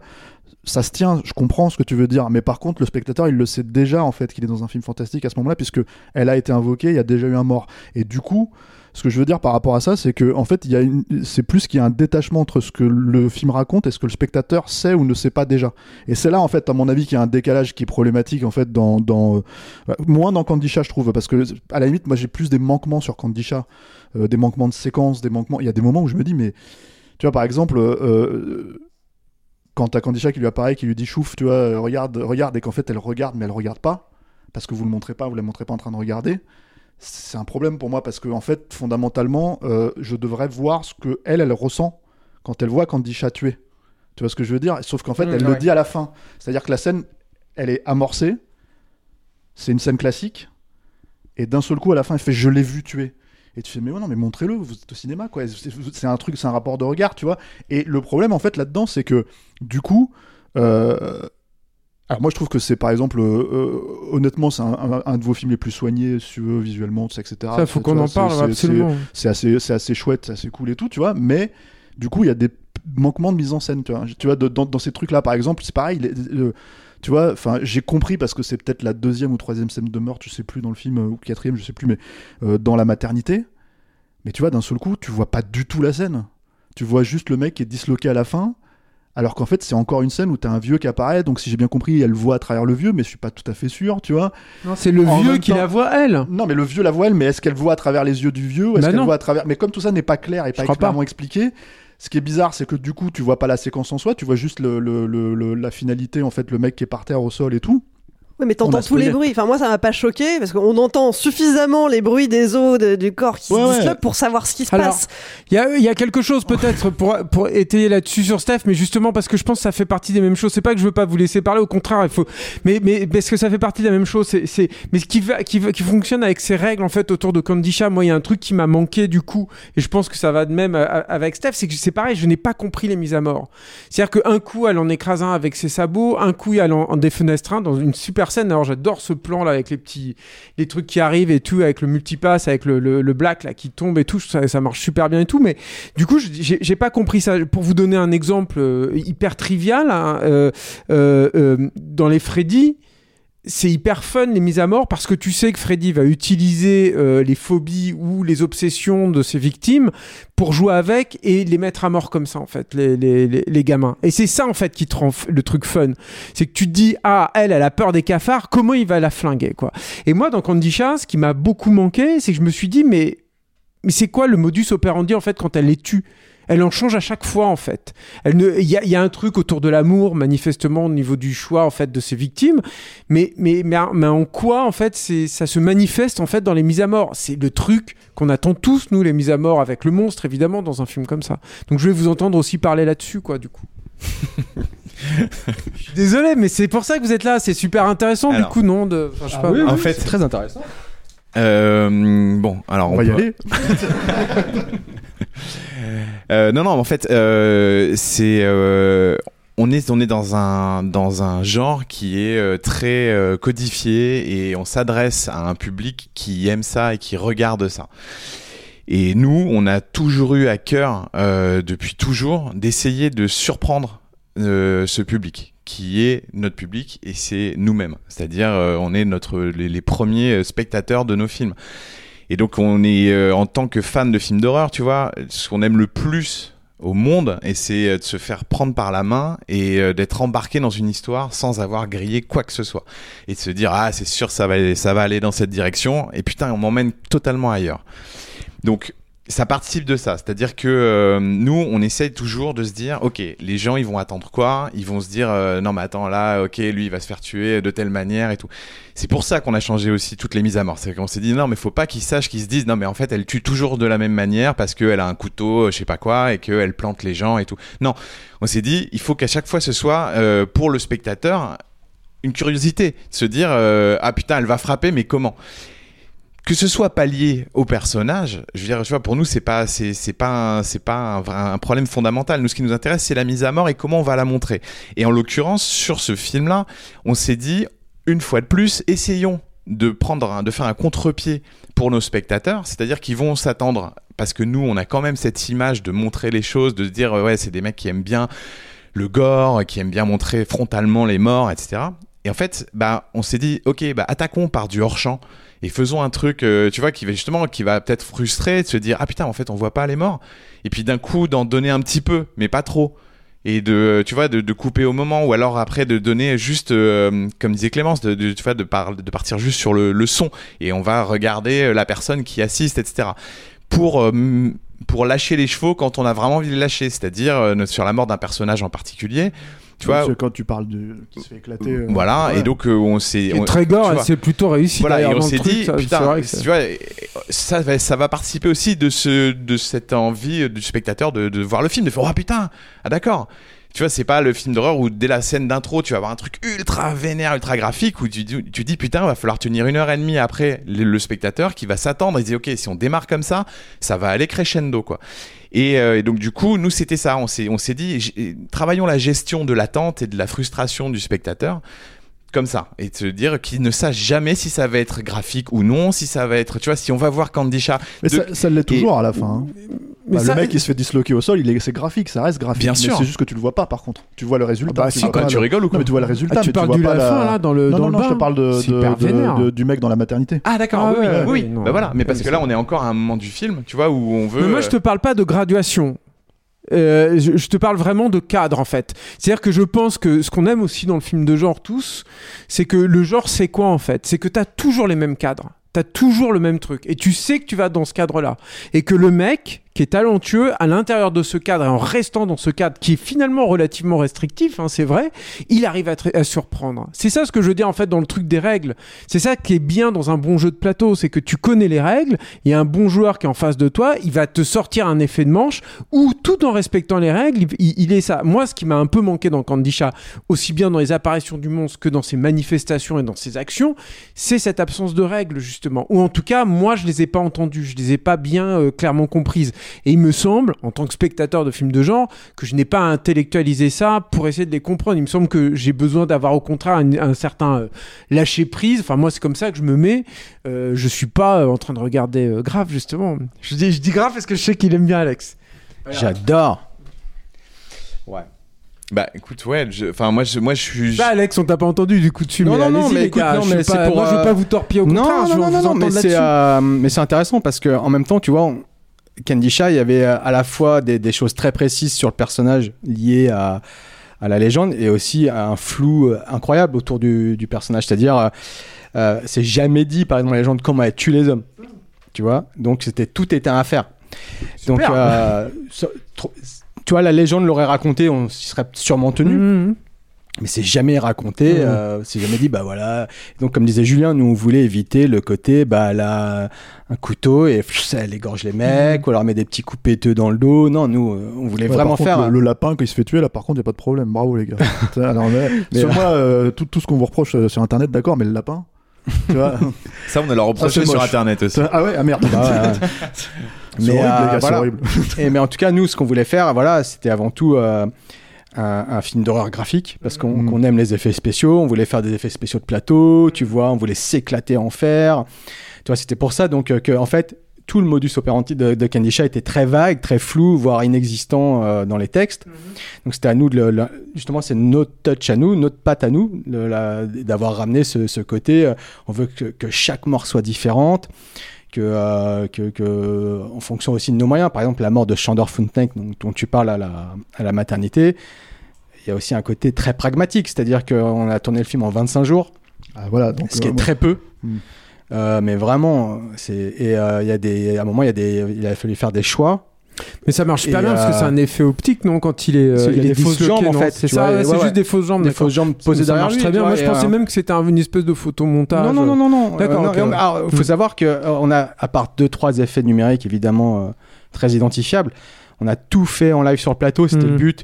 Tu vois, même ça, les, ça se sent justement dans la mise à mort dont on parle dans le bain voilà, là. même les, Vas-y, pardon. Ouais. euh, juste pour finir là-dessus, tu vois, même les déformations d'image pendant le- l'exorcisme, c'est pas des, se sent. c'est pas la post-prod, on a monté des, des mesmeri- anamorphoses, non, Ouais, c'est voilà, ça on a monté un mesmerizer sous l'objectif, c'est une sorte de miroir qui te permet de déformer l'image pendant la prise de vue, mais on faisait des, des- des images de dingue parce qu'on avait un chef-op qui était vraiment là-dessus à fond avec nous pour pour, euh, pour tourner des trucs, tu vois, on a, on a des trucs qu'on n'a pas montés, mais qu'on a tourné à deux images, deux images, des choses comme ça, on a vraiment, mais vraiment, on s'est fait plaisir sur ce film, et on voulait se faire plaisir, et donc c'est pour ça aussi que, que sur les mises à mort, même si effectivement chacune est différente, tu te dis, mais attends, mais tu, c'est Jason, hein, bah, tu n'importe comment à chaque fois, ou, bah, tu vois, il y, a- il y a des tueurs un peu comme ça, très prolifiques et très... euh, Et nous, Jason- c'est enfin, ce qu'on voulait. Enfin, bon, Mm. Jason, c'est peut-être pas le, Oui, bon exemple, Julien, je mais- bon, on a- on a Ouais, pas- c'est une autre règle. Mais en tout cas, là, tout était un peu à faire.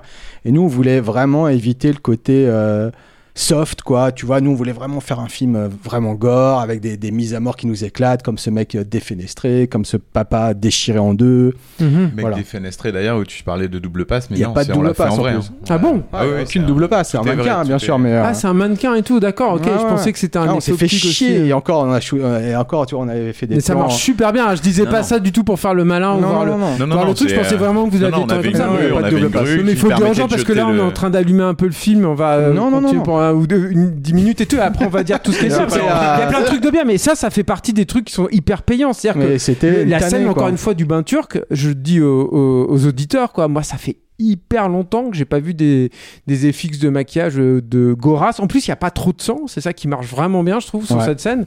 Et ça y est, c'est douloureux. Enfin, ça marche vraiment bien, je trouve. ouais. Ah, c'est- Atelier 69, Olivier Afonso. Mais Ils voilà, sont- mais en tout cas, bons, le, le, le- faut pas l'oublier. C'est vrai que le spectateur, dans l'absolu, euh, il s'en fout de savoir euh, combien coûte un film, en combien de temps il a été tourné. Mais là, on est entre, entre cinéphiles qui, on sait comment les films se font. Et, Mm. et 25 jours de tournage, c'est chaud, vraiment très très Pour peu. des Quoi. trucs comme ça. Surtout qu'à un moment, on, était, on tournait même à trois équipes. C'est-à-dire, moi, j'avais une équipe, Julien avait une équipe, euh, on avait un, premier assistant euh, à qui on avait énormément confiance, à qui on a fourni une caméra pour lui faire faire des plans. Et avec Julien, on faisait des, des triples journées, c'est-à-dire que euh, il y avait deux équipes en fait. Euh, L'équipe A faisait 8h, 19h. L'équipe B faisait 13h, 1h.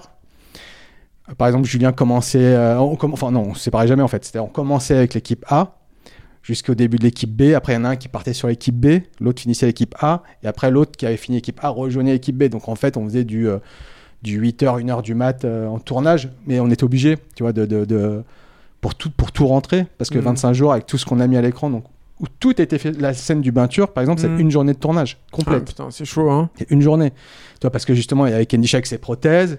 euh, Myriam avec ses fausses pattes de bouc, euh, etc.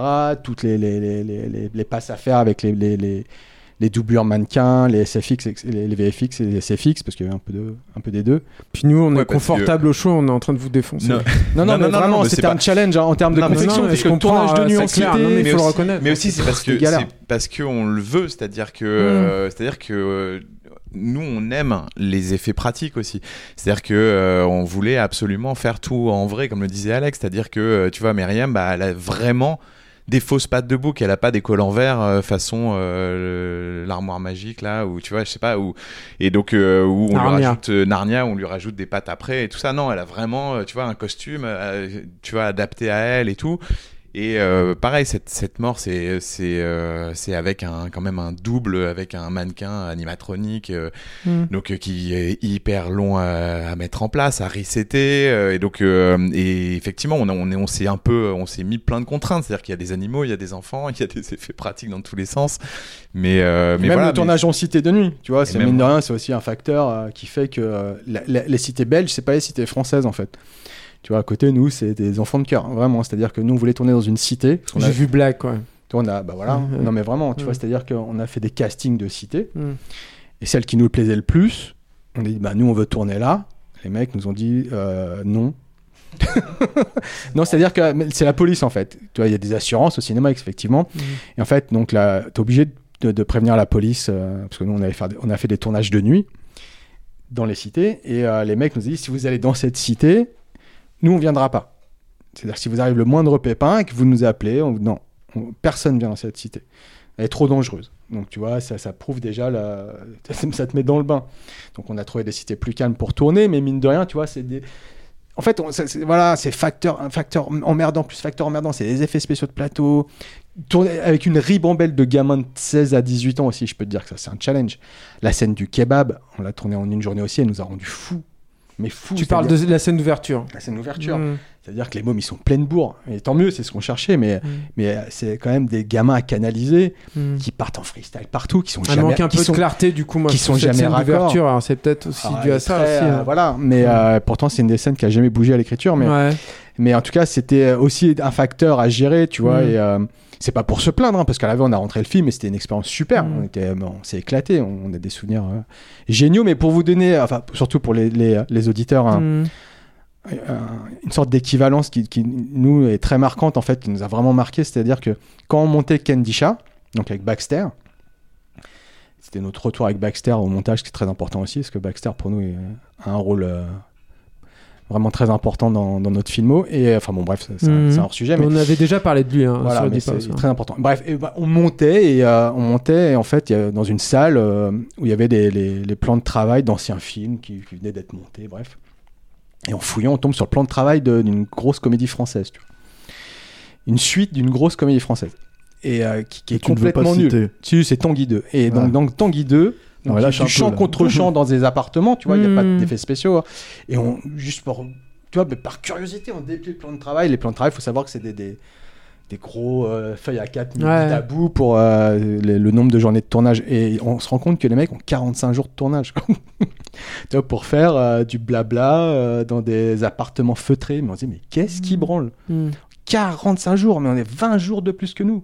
Tu te rends compte, Julien, sans déconner? Ouais, non, non, mais je mais, sais. on a lu- mais là, on s'est dit, il y a un problème. Surtout qu'ils n'ont pas 2 millions et demi non plus pour faire Tanguy 2. Tu vois, ils ont au minimum le triple. Mm. C'est-à-dire, t'as, voilà, t'es en dessous de 10, mais t'es en dessus de 7. Et là, on se dit, ah ouais, putain. Et donc, on était, du coup, relativement fiers de ce qu'on avait, nous, réussi Oui. à rentrer dans telles circonstances, avec finalement pas trop d'argent, des comédiens non professionnels et des conditions de travail qui étaient euh, funky, quoi. Et justement, il y a un truc qui est, qui est admirable parce que là, on vient de vous allumer, et puis après, j'aurai un- une autre question à vous poser là-dessus. Mais par contre, il y a un truc qui est admirable dans le film, c'est qu'il y a une. euh, il y a, il y a- et que je trouve assez naturel là pour le coup qui est euh, votre façon en fait de traiter la cité en fait qui est euh, qui est relativement stylisée en fait et qui est euh, il y a une il y presque une recherche euh, esthétique en fait là-dedans au niveau du, travail sur les couleurs et tout. Alors il y a des, des scènes plus ou moins marquantes. C'est-à-dire que la, par exemple la, la, scène de la piscine c'est c'est tout à fait marqué en fait le côté extrêmement graphique en fait de ça. Mais il m'a il m'a semblé que ça courait en fait sur la totalité du film en fait cette volonté en fait d'avoir un, un décor réaliste certes mais on va pas le prendre tel quel pour autant. On essaie d'en faire vraiment un objet de cinéma, quoi. Bah ouais, bien sûr. En fait, euh, c'est marrant hein, ces questions là. Ça me rappelle. Ouais, Pourquoi Bob, Bob Parce que Weinstein quoi. Ah non, moi je pense à ce mec là. Attends. Bob Weinstein. Ah ouais, pourquoi Ah ouais, qui nous faisait un coup euh, une menace et un coup qui nous disait vous êtes des génies, mais attention, je vous pète la gueule. Non, si mais vous êtes pas des génies, vous êtes pas des génies, les mecs. Ils ont pas expliqué. Tu m'as traité de Bob Weinstein, là, putain, mais qu'est-ce que c'est ça insulter tout ce bordel Miramax là tout de suite à la question suivante J'ai pas dit Harvey, hein, j'ai dit Et on n'a pas dit que t'étais un génie hein, non plus. Déjà. calme-toi. Et euh, alors, donc oui, la cité. Alors, non, oui, en fait, pour nous, c'était évidemment euh, l'élément central. C'est-à-dire que c'est pour ça que Alexandre disait qu'on avait fait un casting de cité. C'est que euh, nous, on cherchait, euh, on cherchait des éléments assez, euh, assez particuliers. C'est-à-dire que, en fait, nous, ce qui nous intéressait, c'était, euh, c'était le, le côté architectural de la cité. C'est-à-dire qu'avec tu vois que des lignes de fuite euh, qu'on pouvait utiliser donc pour construire nos cadres et qui surtout qui enferment nos personnages et ce qui était euh, vraiment intéressant c'est que euh, littéralement ces gamines qu'on filme elles ont euh, elles ont pas d'horizon en fait et donc au sens propre comme au sens figuré À c'est-à-dire part que- sur le toit, qui est aussi une scène qui, au niveau de la narration, fonctionne très bien, Exactement. ouais. Et donc nous, c'est ce qu'on voulait montrer, c'est-à-dire que dès qu'elles sont dans la cité, en fait, elles n'ont pas de, de perspective, c'est-à-dire qu'elles sont enfermées par du béton et donc euh, en fait, finalement, elles sont condamnées à être à, à- à vivre dans cet environnement. Et sur le toit, c'est leur, c'est leur refuge, c'est leur moment, c'est le moment de l'espoir, c'est le moment de justement de la, de la fin du film, de, euh, de euh, putain, mais en fait, on, voilà, on peut, on peut s'échapper quoi. Et euh, donc il y avait, il y avait ce côté-là et le côté aussi qu'on trouve nous, Même s'il y, a- s'il y a un tout petit truc en fait qui est un peu étrange, je trouve. ouais, C'est l'immeuble, la barre d'immeuble qui. euh, c'est amorcé parce qu'elle le, elle, elle le- comment dire, elle le mime au début ouais. et à la fin ça saute et en fait je me suis dit mais. Oh mais c'est dit ça. Putain mais vous avez dormi les mecs en fait. Ah ouais, rien y a pas de règles. Il y a un panneau, pardon. Ouais, il y a quand... un panneau. Ouais, mais on, vraiment, on vient. je sais pas, je pense qu'il à- fait des scènes autour de ça quoi. Ça m'a pas gêné. Puis pourquoi Ah, ça moi- te gêne, ça Bah, Ça, parce c'est qu'en la- fait je me suis dit mais c'est complètement. une tour euh, à l'abandon c'est qui. c'est- c'est Michael Bay mais de loin. C'est la fin. c'est la Michael fin. Bay de loin. Pas mal ça. C'est un peu des nous. Petit Michael Bay. Il fait leur un compliment là. mais non mais j'ai- en fait je me suis dit d'accord mais ça, enfin en fait, t'aurais pu le couper dans le truc ça, ça aurait été aussi Mais simple. ça- en c'est fait, ça aurait pas raconté grand chose de plus je trouve. Ah, c'est ça que. Couper c'est- quoi la scène? C'est-à-dire en fait le, le fait qu'elle qu'elle pointe le truc, votre histoire de panneau que j'ai peut-être pas grillé, tu vois, parce qu'en fait euh, j'étais euh, j'étais euh, je sais pas j'étais en train de manger des cacahuètes, j'en sais rien. Non mais en fait non je sais pas cette histoire de panneau j'ai pas fait attention. Mais ce que je veux dire c'est qu'il y a ce truc au début, il y a ce truc à la fin, et je me dis ok à part une symbolique éventuelle, tu vois. Je fais bon. ça, en fait, justement, Bah, il y a un côté Bah, symbolique Bah oui, aussi, exactement, c'est Ah bah ça. oui, c'est leur c'est repère, la tour Vega. pour le Il coup. n'y a qu'un côté Tu vois, il y a. C'est Non, non, mais vraiment. dire. Mais Bah non, parce qu'il y a un truc qui a un rapport avec le fantastique aussi. Puisque c'est Alors- là-bas aussi qu'elle découvre le truc et tout. Enfin, Exactement, moi- et tu vois, et c'est pas. là où leur est mort. Pour le coup, Stéphane, je ne suis pas d'accord avec toi. C'est pas grave, Julien. C'est là où la- Ah c'est la, ouais, c'est ça, c'est Ah la oui. sépulture de leur, de leur copine et euh, c'est aussi l'endroit du deuil, c'est là où ils peignent la fresque des parents. Ouais, ouais, arrête de faire. hum, il fait comme ça là. Hum, Il n'est pas content là, le grec. Non, non, c'est- non, non, mais pour, re- pour revenir sur la cité en tout cas, attendez monsieur Moïsakis, parce que moi j'ai des choses à dire aussi. parce que là vous parlez de cité et nous on a toujours trouvé avec Julien Maury euh, que les cités étaient très cinématographiques justement, Mhm. très cinégéniques, On- et vraiment, hein, mais vraiment sans déconner. hein. Et c'est pour ça que j'aime Bande de filles justement, parce que je trouve que Siama on peut ne pas aimer son cinéma, mais pour le coup dans ce film-là, elle a, elle a pris aussi en, en compte ça. Et euh, enfin bon bref. Et euh, donc nous on avait cette volonté de filmer la cité. euh, pas de façon onirique, mais en tout cas pas d'une pas d'un regard médisant ou tu vois ou d'un regard de de, de de de genre c'est de la merde. Nous on voulait Pas misérabiliste Voilà, en fait. C'est ça qui est intéressant. Vous assumez par exemple le côté terne par exemple, et là tu dis Voilà. c'est logique qu'elle fasse des graphes, mais, mais- c'est pas misérabiliste Non, et on trouve Ouais. ça très beau, tu vois. Et, euh, et, et tiens, voilà, c'est marrant que vous soyez là, monsieur Mosakis, parce que avec Julien, nous avons eu la chance de voir la version longue de la Horde. Oh, mais. Et laissez-moi parler, laissez-moi Ouais, finir. Je t'en prie. Et dans la version Oh là là là non là, coupée de la Horde, les comptes, non, là. On va sortir non, les gars. non, il y, a- y y un plan qui n'est pas dans la version euh, finale du film et qui est pour moi un des plus beaux plans du film et qui me dit mais pourquoi ils l'ont pas gardé? Et là ça- là où tu vois toute la beauté de la cité justement c'est juste un, un travelling latéral quand les, les mecs se rendent chez les Marcoudi euh, pour aller les buter et, euh, Putain, il se rappelle mieux du scénar que moi. non, mais c'est vrai. où tu vois et euh, t'as le soleil qui se couche sur les cités et, euh, mais, quand avec Julien on avait vu la version longue de Horde on s'est dit putain mais c'est ça qu'on sublime qu'est-ce que c'est beau et ça nous avait marqué ce plan bizarrement Steph mais vraiment en disant ben voilà nous c'est ça ce qu'on veut faire sur une heure et demie c'est-à-dire montrer que la cité, c'est. Parce que c'est vrai que c'est moche. Mais. Enfin bon, non, elle- soyons honnêtes, les, tu vois, Non, c'est mais en fait, c'est pas- c'est- C'est graphique encore une fois. C'est pas la même chose. voilà. C'est-à-dire que- Oui, et vous, vous avez ramené en plus beaucoup fait- de jeux de couleurs en fait. vous avez raison, vous êtes des génies, les mecs. C'est ce qu'on a. C'est vous citez la horde. Tu vois Non, mais tu vois, c'est ce qu'on a. En fait, c'est ce qu'on a. C'est ce qu'on a voulu faire. C'est-à-dire que c'est avec, par exemple, le premier plan.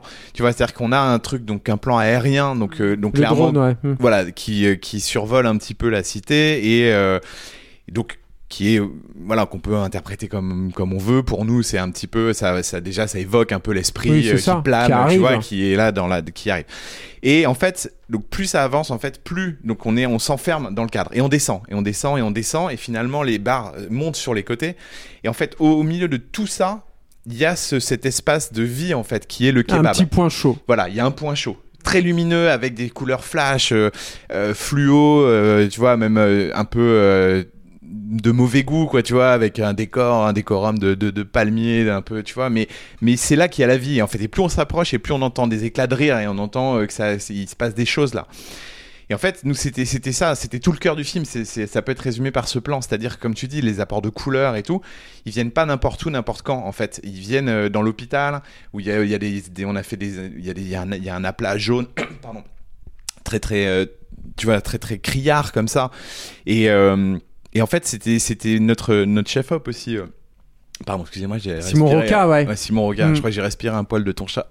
Ouais, écoute, tu Simon. Roca, en fait, avec lequel on a travaillé ça. Mm. Et, euh, et justement, c'est ces couleurs qui symbolisent aussi, euh, donc euh, justement, le, un peu des respirations dans le film, quoi. C'est un Mm. peu euh, l'espoir, c'est un petit peu des moments euh, de vie, tout simplement, quoi. Et donc ils sont, bah, voilà, ils sont bah, des, à des endroits clés du, du film, quoi. Et donc ça, ça participait de ça, de cette vision en fait de la de la cité qui tordait un petit peu le cou au cliché, quoi, Mhm. de euh, de cette espèce de sarcophage de béton euh, vide et mort. Et donc nous, c'était ce qui nous intéressait, non, c'était de montrer que dans cet amas de, euh, de, de, de, de fer à béton et tout, comme dans la tour Vega qui est tout abandonné, Hmm. bah, en fait, au sein de cet univers qui est décrépit, qui est dégueulasse et tout, qui est, tu vois, qui est à l'abandon, bah, t'as une fresque magnifique. Tu vois, pleine de couleurs et pleine de vie, et finalement, tu vois, euh, qui, euh, voilà, c'est au, tu vois, au sein de, de, de ça que, que, na- que naissent, tu vois, les, les, nos personnages. Ou ce, ce truc, euh, cette idée aussi très jolie du, du graphe sur le, le bus qui ramène le papa à la maison aussi, quoi, qui je trouve fonctionne bien et, et justement crée bien de l'empathie avec les, avec les, avec les Ah personnages. bah quoi. tu vois. Mais oui, Ah, je mais, suis alors, parce content. que mais ça m'amène à mon autre point en Ah, fait bah que, oui, parce que- j'ai un problème. non mais je suis désolé, Ah, putain, Alex. c'est- Non, ah. C'est une question sur deux, putain, non, je mais pensais qu'on avait je fini, en fait. ce. Moi, ce sera Merde. vraiment mon dernier gros, gros grief en fait sur le film. Non, quoi, mais j'aimerais mais qu'on entende Clémence plutôt. Ah, tu l'avais déjà fait, ça, Julien. Moi, j'ai- un problème, mais c'est pas. En fait, c'est- c'est moins un grief en fait qu'une vraie question, une vraie interrogation en fait sur le truc où je me dis bon. euh, euh, Julien et Alex, ils veulent faire du film de genre. Je vous connais quand même un peu et, euh, et, et je sais que vous n'êtes pas à regarder votre public de haut ou quoi que ce soit. Et il y a, y a un mécanisme en fait de, de, de rapport au spectateur qui me manque assez souvent en fait dans vos films. Et alors là, pour moi, c'est assez flagrant, qui est la question de l'empathie avec le, le- le- les personnages principaux. Moi, j'ai pas de problème avec Bintou, j'ai pas de problème avec Morjane, Morjane, Morjane, Morjane. Mais, euh, mais par contre, avec Amélie, j'ai un énorme problème. Et c'est le personnage, il me semble, avec lequel je devrais avoir le, vrai point d'accroche. Vais essayer d'étayer un petit peu le truc, c'est que ce personnage m'est présenté comme... euh, Enfin, pour moi, c'est un- une boule de haine. Elle gueule sur tout le monde. Euh, je comprends relativement tardivement à quel point elle est attachée à, son petit frère. C'est pas un truc qui qui m'est évident depuis le début. Euh, elle est même pas proche en fait de ses copines et tout. Moi, personnellement en tant que spectateur, je n'ai pas envie de la suivre en fait. Et Mhm. elle aurait été tuée en fait tout de suite en fait par le par euh, Kandisha. Je vous dis pas que j'aurais été content, mais pas loin. Donc la question, en fait, c'est vous quand, quand vous êtes en train d'écrire en fait ce, ce truc-là, parce que pour moi ça c'est un c'est un c'est un frein à mon implication en fait dans le film. C'est-à-dire que le, le euh, euh, prenons Halloween par exemple, je prends les points sensibles pour euh, pour pour Alex, mais le personnage de Jamie Lee Curtis tu- tu t'es tout de suite attaché à elle parce qu'elle est un peu en rupture, elle est un petit peu en rupture de banc avec les autres. Tu sens tout de suite qu'elle est en fragilité. Et Euh, tu elle- l'as pas senti ça chez Amélie ce mais côté, pas du tout euh, en fait parce que elle, elle gueule sur son père, elle gueule Ouais, sur ses je- copines, non, elle gueule sur alors, tout le monde. Elle gueule sur son père, elle est en vraie rébellion euh, avec ses parents. Parce qu'on a coupé Elle pas mal gueule de sur son petit copain, tu vois. par Ah, exemple, son petit c'est elle copain, et puis été- avec. qui aurait été et elle est très gentille tout de suite avec son frère et Et elle attends, est très attends. très copine avec non, ses non, non. je suis désolé, mais quand la meuf elle se met à engueuler le- l'imam, tu vois, alors que c'est elle qui a foutu la merde depuis, depuis le début du Mais film. oui, mais elle est- à un moment donné. Nous, Alors, on est- non, non, mais, non, mais en fait, ce que je dis, ce que je dis, Julien, et je vais juste renchérir là-dessus pour euh, One Two Punch. Tu vois, c'est, euh, c'est, euh, c'est, c'est vrai. Non, mais c'est vrai que c'est un truc. C'est vrai. c'est- Mais qui- Voilà, t'as- non, non, mais c'est voilà, c'est c'est juste, c'est vrai que c'est un truc en fait qui. est- Moi, je suis pas aussi euh, catégorique sur ce personnage-là que Julien. Non, mais non, non, non. mais, mais, mais c'est mais c'est vrai que vrai que ça ressemble, lâcheur. ça, per- ça ressemble au personnage d'Alison Paradis euh, dans, Oui, mais- dans mais, à euh, l'intérieur. mais c'est vrai qu'on ça aime ressemble un raison. petit peu, euh, comment dire, Ouais, ouais. au personnage dans The Deep House, tu vois. C'est des trucs en fait où. Bah, tu- moins. Livid, livid surtout aussi. ah mais Livy tu la trouves pas si euh, enfin moi j'avais moins en tout cas de soucis vis-à-vis de ça Mais c'est- mais- mais c'est vrai, des et ça- personnages où tu te dis dans un film d'horreur où tu es censé en fait avoir effectivement une empathie émotionnelle et surtout sans spoiler la fin quand même quelque chose tu vois de- Hmm. qui est censé être émotionnellement fort tu vois et, et du coup en fait du coup l'attachement je trouve ce manque Hmm. euh, euh, à ce moment-là Et est-ce qu'une femme, genre par exemple, Alors- oh putain attends, tu, veux, tu attends, tu veux laisser Clémence répondre à ta place. Non mais euh, dans l'absolu, t'as hein. t'as raison parce Non, mais que c'est qui tout double, ça se trouve, elle a détesté aussi. répondre, C'est juste pas. C'est ton joker, ok. Allez, vas-y, Clémence.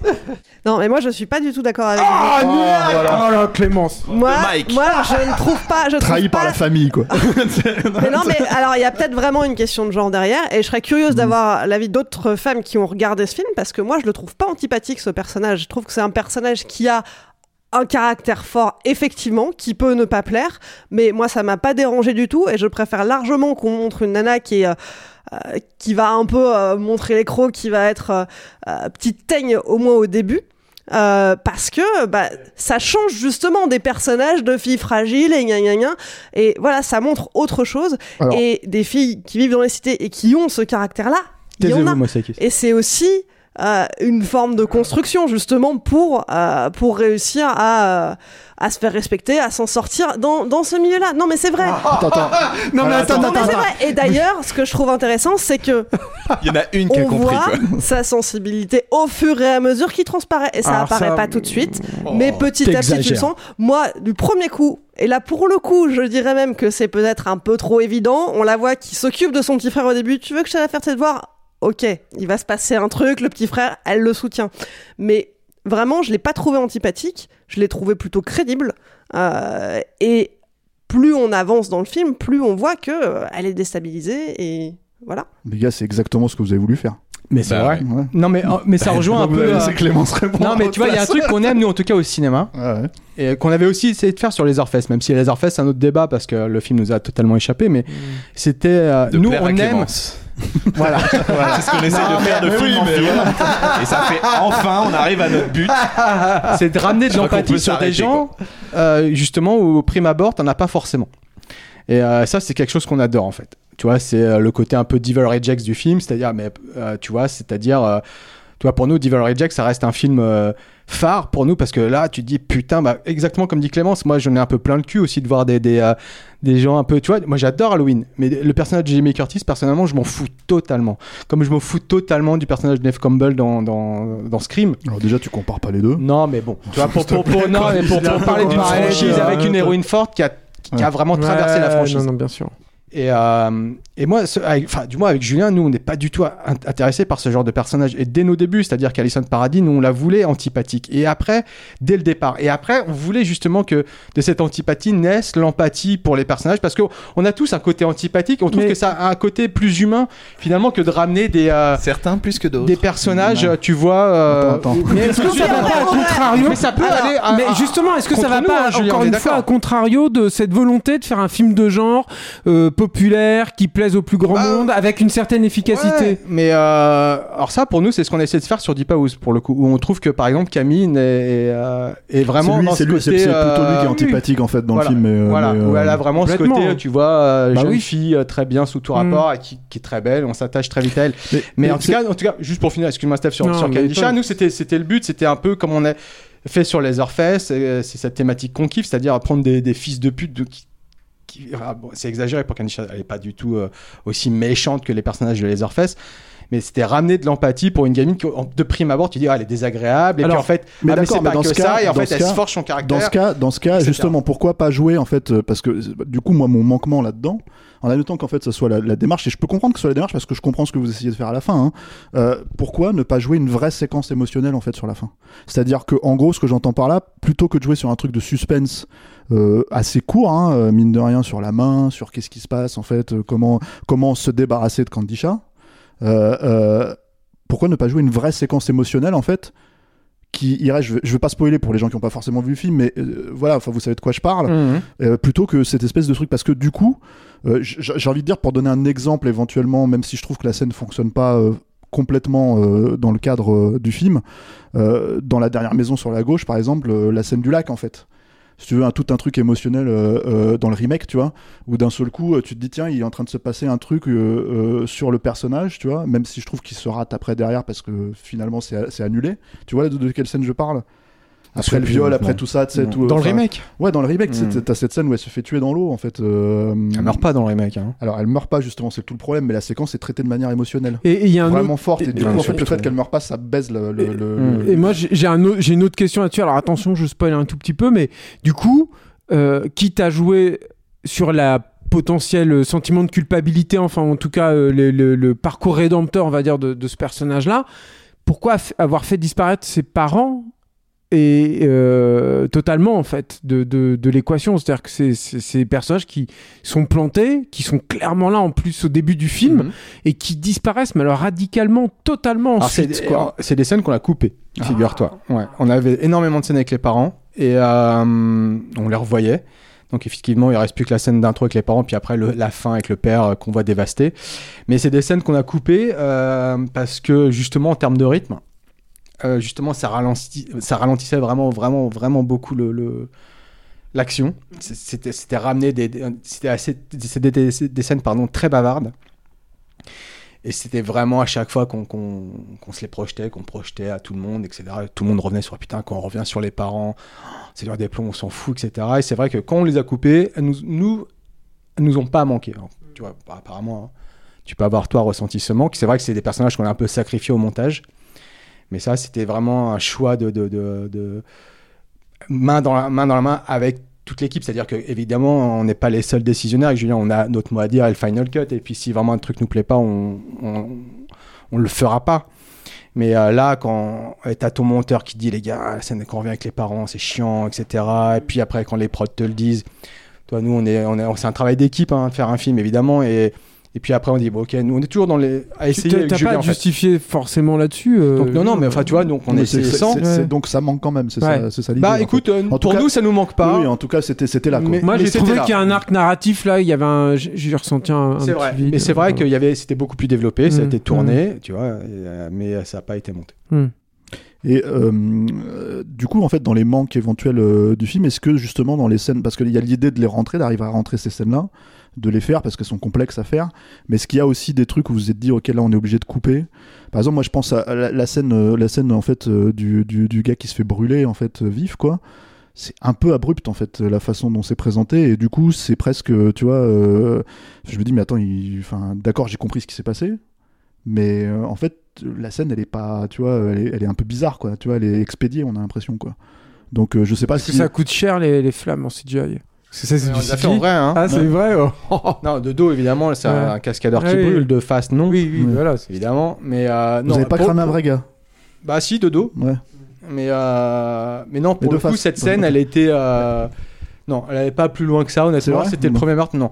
Et c'était surtout. euh, Bon, on en revient toujours aussi à ces problématiques aussi de, de confection. ouais. C'est-à-dire que toute la scène intégrale de la piscine jusqu'à la mort du mec euh, était tournée en une nuit. C'est-à-dire que les nuits sont courtes. C'est-à-dire que euh, c'était en été. Et donc la nuit noire arrivait à 23h et à 5h il y avait du soleil. Hmm. Donc on a tourné toute cette scène-là plus la, la crémation du mec en 6 heures. Donc tu vois, il y a chaud, toute la scène de la piscine, hein, avec tous les dialogues, et encore on l'a coupé en plus cette scène. Et il y avait des plans séquences, etc., avec de la figure. Et donc, cette scène-là, dans l'absolu, elle n'était pas plus développée parce que c'était aussi une question de temps et on y revient toujours. hein. C'est pas, c'est pas une excuse non plus, hein, bien sûr, mais. euh, Non, mais, Non, vous, mais travaillez dans des, que- vous travaillez dans des petits budgets aussi. Il faut ça, le- comprendre ouais. le contexte, effectivement. Il y a un vrai une fois, contexte. nous, on est, on est là pour. euh, mais avec en nos petits avis bon. à la con derrière, mais c'est vrai qu'il y a Elle des, était en tout cas, elle il y a des gens qui souffrent en face de nous, quoi. Non, on n'est pas du tout en Non, mais souffrance, ça hein, c'est plus mec, il nous Alain a- là qui. Il nous a insulté là déjà c'est à l'heure. Putain, l'enculé, t'as rien dit de- d'autre de méchant à dire, toi Puisque, puisqu'on parle de temps, de couper des scènes, nous on va s'arrêter là pour aujourd'hui. En fait, on Non. s'est- Non, mais non, on, on termine sur une note un peu négative, faut quand même Bah, dire. mais peut-être laissez-vous En fait, vous même avez des même pas dit vraiment si vous aimiez ou pas, en non, fait. non, alors moi, Bah, moi j'ai euh. J'ai- Moi, j'ai- moi, j'ai une dernière question. Moi j'ai, Non, non, Moi, j'ai Lines. Écoutez. Clémence, tiens. moi j'ai une dernière question Ouais. Et on Ah. s'arrêtera là-dessus parce que D'accord, vous vous en avez posé assez. Allez, allez. Bon, non, mais attends, Non, c'est mais bon, je voulais, dire mon, maintenant. je voulais dire mon sentiment quand même. Ouais, parce ouais, que tu quand dis même. toujours Faut- est-ce qu'on faut- y va ou pas. Ah, ah, puis vous avez pas dit le mot Vas-y. euh, avant, vous dites un Non, mot. mais il n'y a pas de On le là. fait pas Ça dans a les changé, c'est la saison interviews. 2. C'est la nouvelle formule, c'est la nouvelle saison. Il y a la, quat- la saison, il y a 5 ans. Bon, est-ce que, est-ce que Julien, tu veux donner ton avis? En Non, non, mais Ah, mais c'est une petite conclusion façon. Non, euh, non, parce que euh, j'ai parce que beaucoup c'est- allumé le film et tout. Je, je veux dire, euh, le, le, comme le dit Steph déjà, en plus, c'est un vrai, c'est un vrai film fantastique qui triche pas du tout avec le genre. Et ça, ça fait vraiment plaisir. Avec effectivement des vrais euh, effets en direct qui sont, euh, qui sont extrêmement euh, rares en fait et qui font beaucoup, qui font plaisir. Et, euh, et avec un travail sur un, un décor et un contexte social qu'on voit très peu en France. Et dans l'absolu, moi j'ai des réserves, je les ai énoncées, je les ai euh, soumis, je crois, avec le. le- Tu préfères euh, Deep House ou dire Oui, je préfère Deep House, bien sûr, mais, mais, mais, mais par contre, ça fait, ça fait plaisir, quoi, et c'est euh, c'est totalement louable.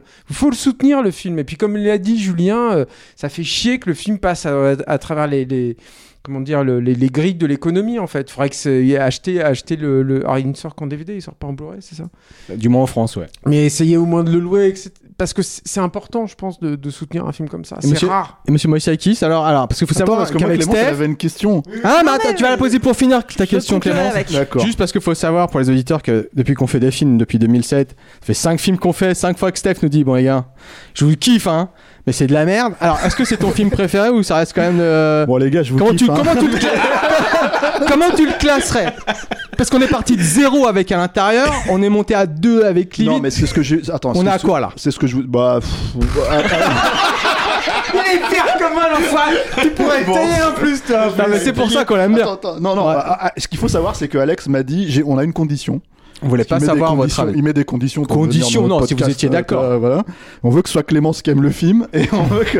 non, non. La condition, c'était il fallait pas qu'on vous dise ce qu'on avait pensé du film avant qu'on commence à Voilà. enregistrer. Donc en fait, c'est C'était vraiment. plutôt balls, quoi. Voilà, sans filet. Mais ça, c'est votre truc. Hein. T'aimes bien. euh, T'aimes bien. euh, Non. Non mais c'est courageux. Il faut le, il faut le saluer. euh, c'est vachement je le bien. salue, je le salue. Je Et, trouve euh, ça intéressant. quoi. Et je te défonce. non, mais après c'est un film. C'est ce que je vous ai dit en fait. C'est-à-dire que en gros, entre les lignes, en fait, dans les conversations qu'on a eues, moi j'ai un manquement euh, énorme euh, sur euh, certains trucs du fantastique, sur les règles. J'ai un manquement énorme sur euh, certaines scènes de meurtre où, en toute, enfin, si tu veux vraiment savoir, je pense que vous avez. En fait, on ferait des scary movies, il y aurait une ou deux scènes qui, euh, qui passeraient ici. Je, vous, vous, Ah vous feriez vanner Oh, un peu là. Ah, ouais, non, mais, Comme quoi bah, la scène avec le vieux et justement la scène de la maternité, c'est un peu, euh, c'est un peu chaud quoi. C'est, Ah ouais, euh, c'est- ah ouais. ah ouais, moi je la trouve un peu ridicule la scène, mais, mais Ah euh, Ouais, c'est c'est intéressant. Non, mais c'est intéressant. alors, Attendez, je, je, moi, je vais me mettre à côté de Clémence en fait. Voilà. Sors le popcorn. il y a ça et la scène, la scène de comment dire, euh, de l'exorcisme en fait, où je trouve que en fait c'est, c'est- Hmm.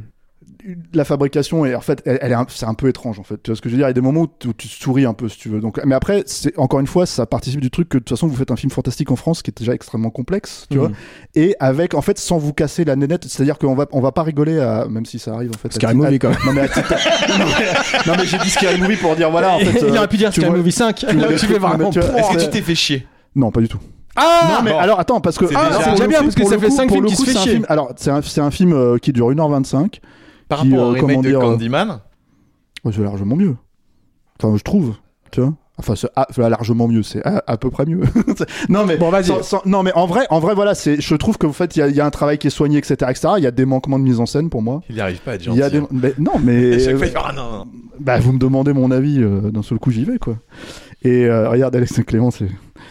Mais euh, qu'est-ce que tu veux que je... Je sais Non, non, pas. Non, après, pas. après, on va se faire gronder par Alain. On est en train de dépasser, on va exploser le chrono. Et Alain, t'as 25. aimé toi? Et en plus, Non, tu mais- râles parce qu'on est trop long. Toute petite parenthèse, il est sorti sur Shudder, euh, donc euh, aux États-Unis, euh, Canada, Angleterre, et en fait, on a des retours dithyrambiques. Donc euh, comme d'habitude, nos films sont vachement plus aimés à l'étranger qu'en France, où on se fait souvent défoncer et on est bizarrement à l'étranger, on est on est très très bien vu et énormément par un public féminin. Moi, j'ai reçu énormément de messages. Eh ouais, mec. Les filles que adorent le film. Donc c'est pas, pas- il y, a- il y a bah, beaucoup d'empathie vis-à-vis de nos personnages. euh, Bon, laissons finir Clément. Eh gars, écoutez, c'est moi, je, je vais, je vais conclure. Moi, j'ai bien aimé le film. Euh, je vais pas rentrer en détail dans, dans tout ce qu'on, toutes les questions qu'on a déjà posées, euh, mais j'ai particulièrement apprécié le rythme. Je trouve que c'est un film dans lequel il n'y a pas de gras euh, et donc on n'a pas Ah bah le voilà. temps de s'ennuyer. Euh, Il n'y a pas de superflu dans la narration. Euh, et pour ma part, j'ai pense avoir compris à peu près tout ce que vous avez voulu raconter. Euh, donc, euh, moi, j'ai passé un très bon moment. T'es en train de dire Euh, qu'on est un peu con?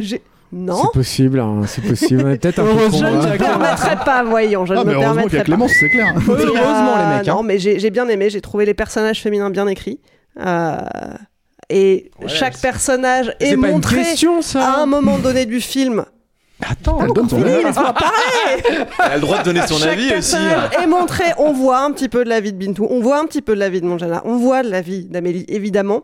Euh, et finalement, les personnages masculins, même s'ils se font tous zigouiller les uns après les autres, bah, restent au second plan, en quelque sorte. Et j'ai apprécié ça, parce que effectivement, c'est pas quelque chose qu'on voit souvent. Et la question que je voulais vous poser, euh, tu mentionnais la scène de l'exorcisme, euh, Ah. Steph. Euh, Est-ce que vous prenez de la drogue? Parce que franchement, cette scène, ça ressemble vraiment à un bad trip à l'acide. Euh, bah, c'est une scène déjà qu'on a, qu'on a tournée en une Alors, journée par- aussi, le micro, mine de rien, euh, Alex. et qui était un vrai bordel. C'était tourné en studio.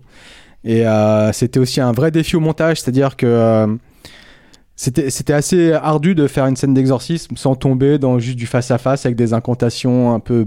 Un peu euh, bon. Et nous, on voulait faire quelque chose de très visuel avec des jump cuts, des effets de montage, des, des- des effets d'image qu'on a fait sur le plateau, etc. Donc c'était... euh, il y a un côté effectivement un peu euh, LSD, euh, tu vois, euh, mais c'était voulu vraiment. Moi, Et j'ai bien aimé. Hein. Voilà, mais c'était, euh, c'était, tu vois, comme une Clémence, on sait. tu Est-ce vois. à dire que ça- Et, et toi, tu prends la drogue, Clé- Clémence, c'est ça, ça t'a rappelé, ça, ça t'a rappelé, ça t'a rappelé des- des trucs. Non, parce que autrement, nous, on est très sage avec Julien. Non, non, on se drogue pas. Euh, moi, je bois même pas d'alcool, pour te dire. Bon, après, des fois, on fume un petit pétard ou deux, mais euh, ça reste gentil. Mais j'avais pendant le travail. Tu sais que c'est la règle de John Carpenter, ça, et qu'on tient. euh, c'est euh, Big John a dit euh, le pétard, oui, mais au wrap, c'est-à-dire à la fin de journée. Quand c'est wrappé, on peut fumer. On On, fume pas. Parce qu'on en connaît, nous, des réals qui, qui travaillent en fumant. hein.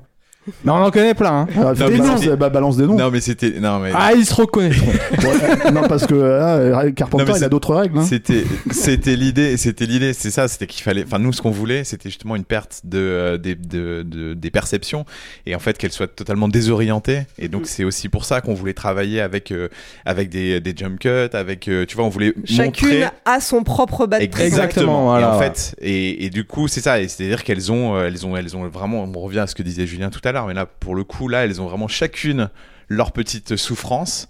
Une par le froid, une par le chaud, et l'autre euh, qui Par le tiède. qui se- qui se- bon bref, je crois qu'il est temps de finir. non mais Ouais, le mec, il fait, il fait sa propre parodie de Scary Movie dans le podcast. j'espère que ça vous a donné envie de voir le film quand même. Eh bien, écoutez, Candy Chat de Julien Maury et Alexandre Bussillot, vous pouvez le voir sur toutes les plateformes de VOD dès à présent et il sera aussi dispo en DVD le 3 novembre. Et en coffret avec Scary Movie 1, 2, 3, 4, 5.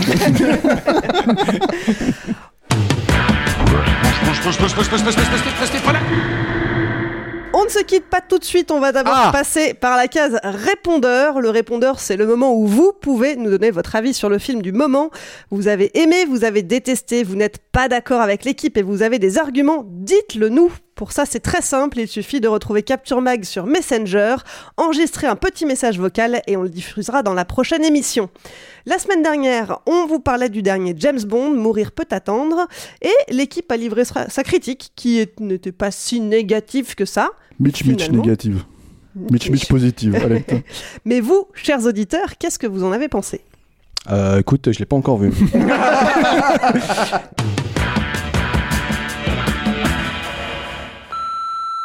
Salut l'équipe, salut les auditrices et les auditeurs, c'est Alain à la technique. Alors moi j'ai vu James Bond hier, euh, honnêtement c'est un film d'action qui se tient, il y a un bon cinéaste à la barre, ça se regarde en salle, euh, il y a une histoire, mais ce n'est plus un James Bond au bout de cinq films on a réussi à complètement vider la, franchise euh, et ça m'emmerde un peu. Donc moi en fait euh, j'ai beau me faire spoiler par l'équipe pendant l'enregistrement, euh, je vais pas voir un James Bond pour ses pour ses twists et, euh, son final. Euh, personnellement, euh, c'est pas ce qui m'attire. Pour moi James Bond c'est avant tout un personnage fun, cabot, excentrique. Mais c'est quel... mais c'est pas un homme ordinaire, c'est pas François Hollande quoi. Moi aujourd'hui James Bond il me fait penser à, à ce vieux pote que t'as pas revu depuis 10 ans et que quand tu le retrouves ben on se marre plus. Salut l'équipe de Capture, bravo et merci pour euh, tout le travail que vous faites. Je suis vos épisodes avec énormément d'intérêt et de passion. J'ai écouté votre euh, dernier épisode sur le nouveau James Bond et je dois dire être assez déçu de vous voir tourner euh, systématiquement les films d'actualité vers des aspects négatifs et même quand vous essayez d'en dire du bien et de commencer de manière positive, vous arrivez tout de même sur un épisode de près de trois quarts d'heure à lui consacrer 40 minutes de réserve euh, et euh, d'aspects négatifs.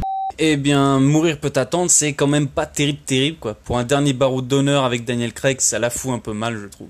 La première heure, elle est franchement excellente, c'est dommage. Euh, Il y a des petites variations sympas, et puis après, passer la mort d'un perso important, bah, le film a plus rien à raconter, en fait.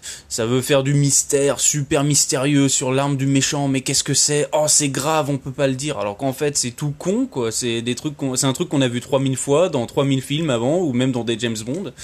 Où sont les scènes d'action qui pètent avec les cascades qui tuent, euh, les, les cascadeurs qui se pètent la gueule en plan large où on dit ah ouais, wow, ah ouais c'est cool. Mais non, il y a rien quoi. La scène d'action Norvège est naze, le climax est naze. Donc bon, vivement le reboot et qu'il nous fasse un truc, un truc fun quoi. Merde.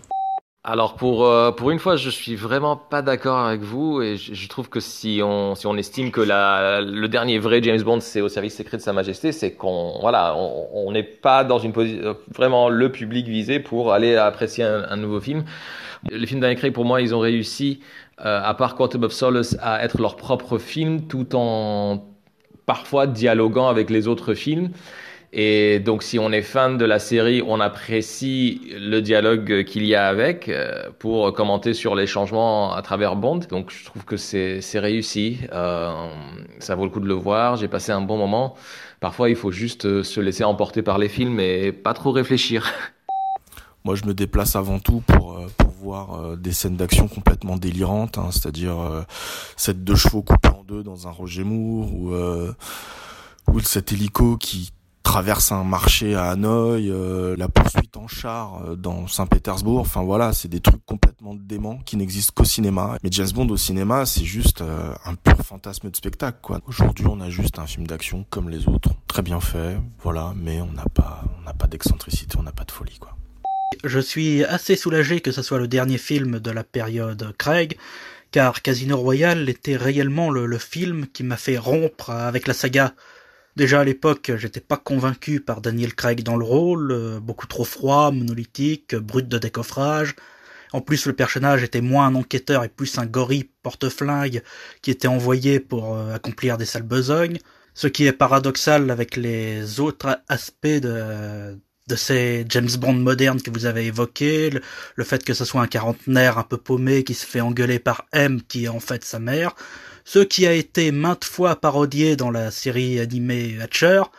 Euh, moi, James Bond, j'ai beaucoup aimé. J'ai toujours euh, trouvé que c'était des réponses au Batman de Nolan, les James Bond avec Daniel Craig. Et pour le coup, finir le James Bond en tuant James Bond, je trouve que c'est très osé de la part d'un studio, chose que The Dark Knight Rises assumait beaucoup moins. Et je trouve que du coup, ça en fait la force du dernier opus avec Daniel Craig. Voilà.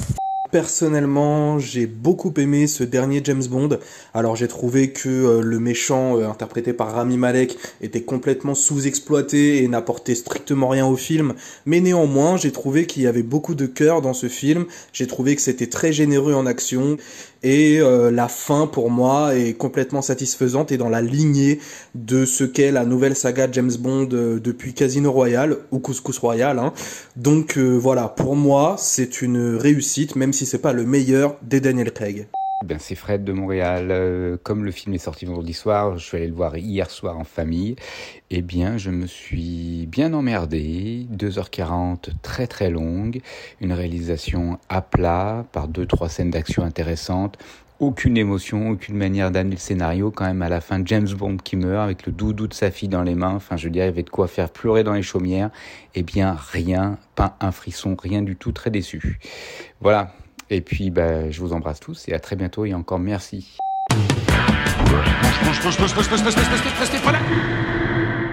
Avant de se quitter, une dernière information qui intéressera sans doute nos auditrices et nos auditeurs d'Île-de-France. Le 30 octobre prochain, réservez votre soirée.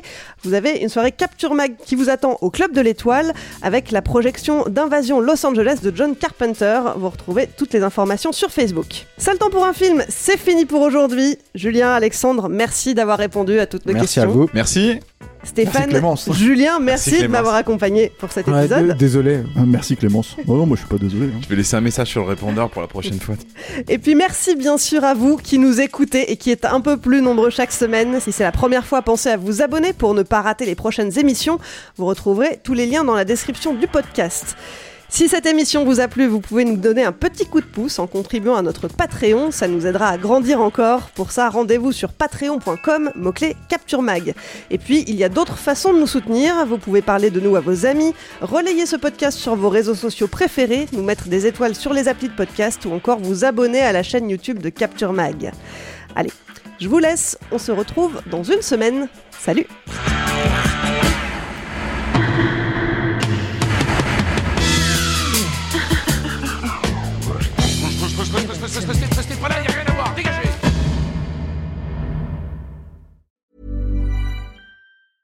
Hey, it's Danny Pellegrino from Everything Iconic. Ready to upgrade your style game without blowing your budget? Check out Quince. They've got all the good stuff shirts and polos, activewear, and fine leather goods, all at 50 to 80% less than other high end brands. And the best part? They're all about safe, ethical, and responsible manufacturing. Get that luxury vibe without the luxury price tag. Hit up quince.com slash upgrade for free shipping and 365 day returns on your next order. That's quince.com slash upgrade.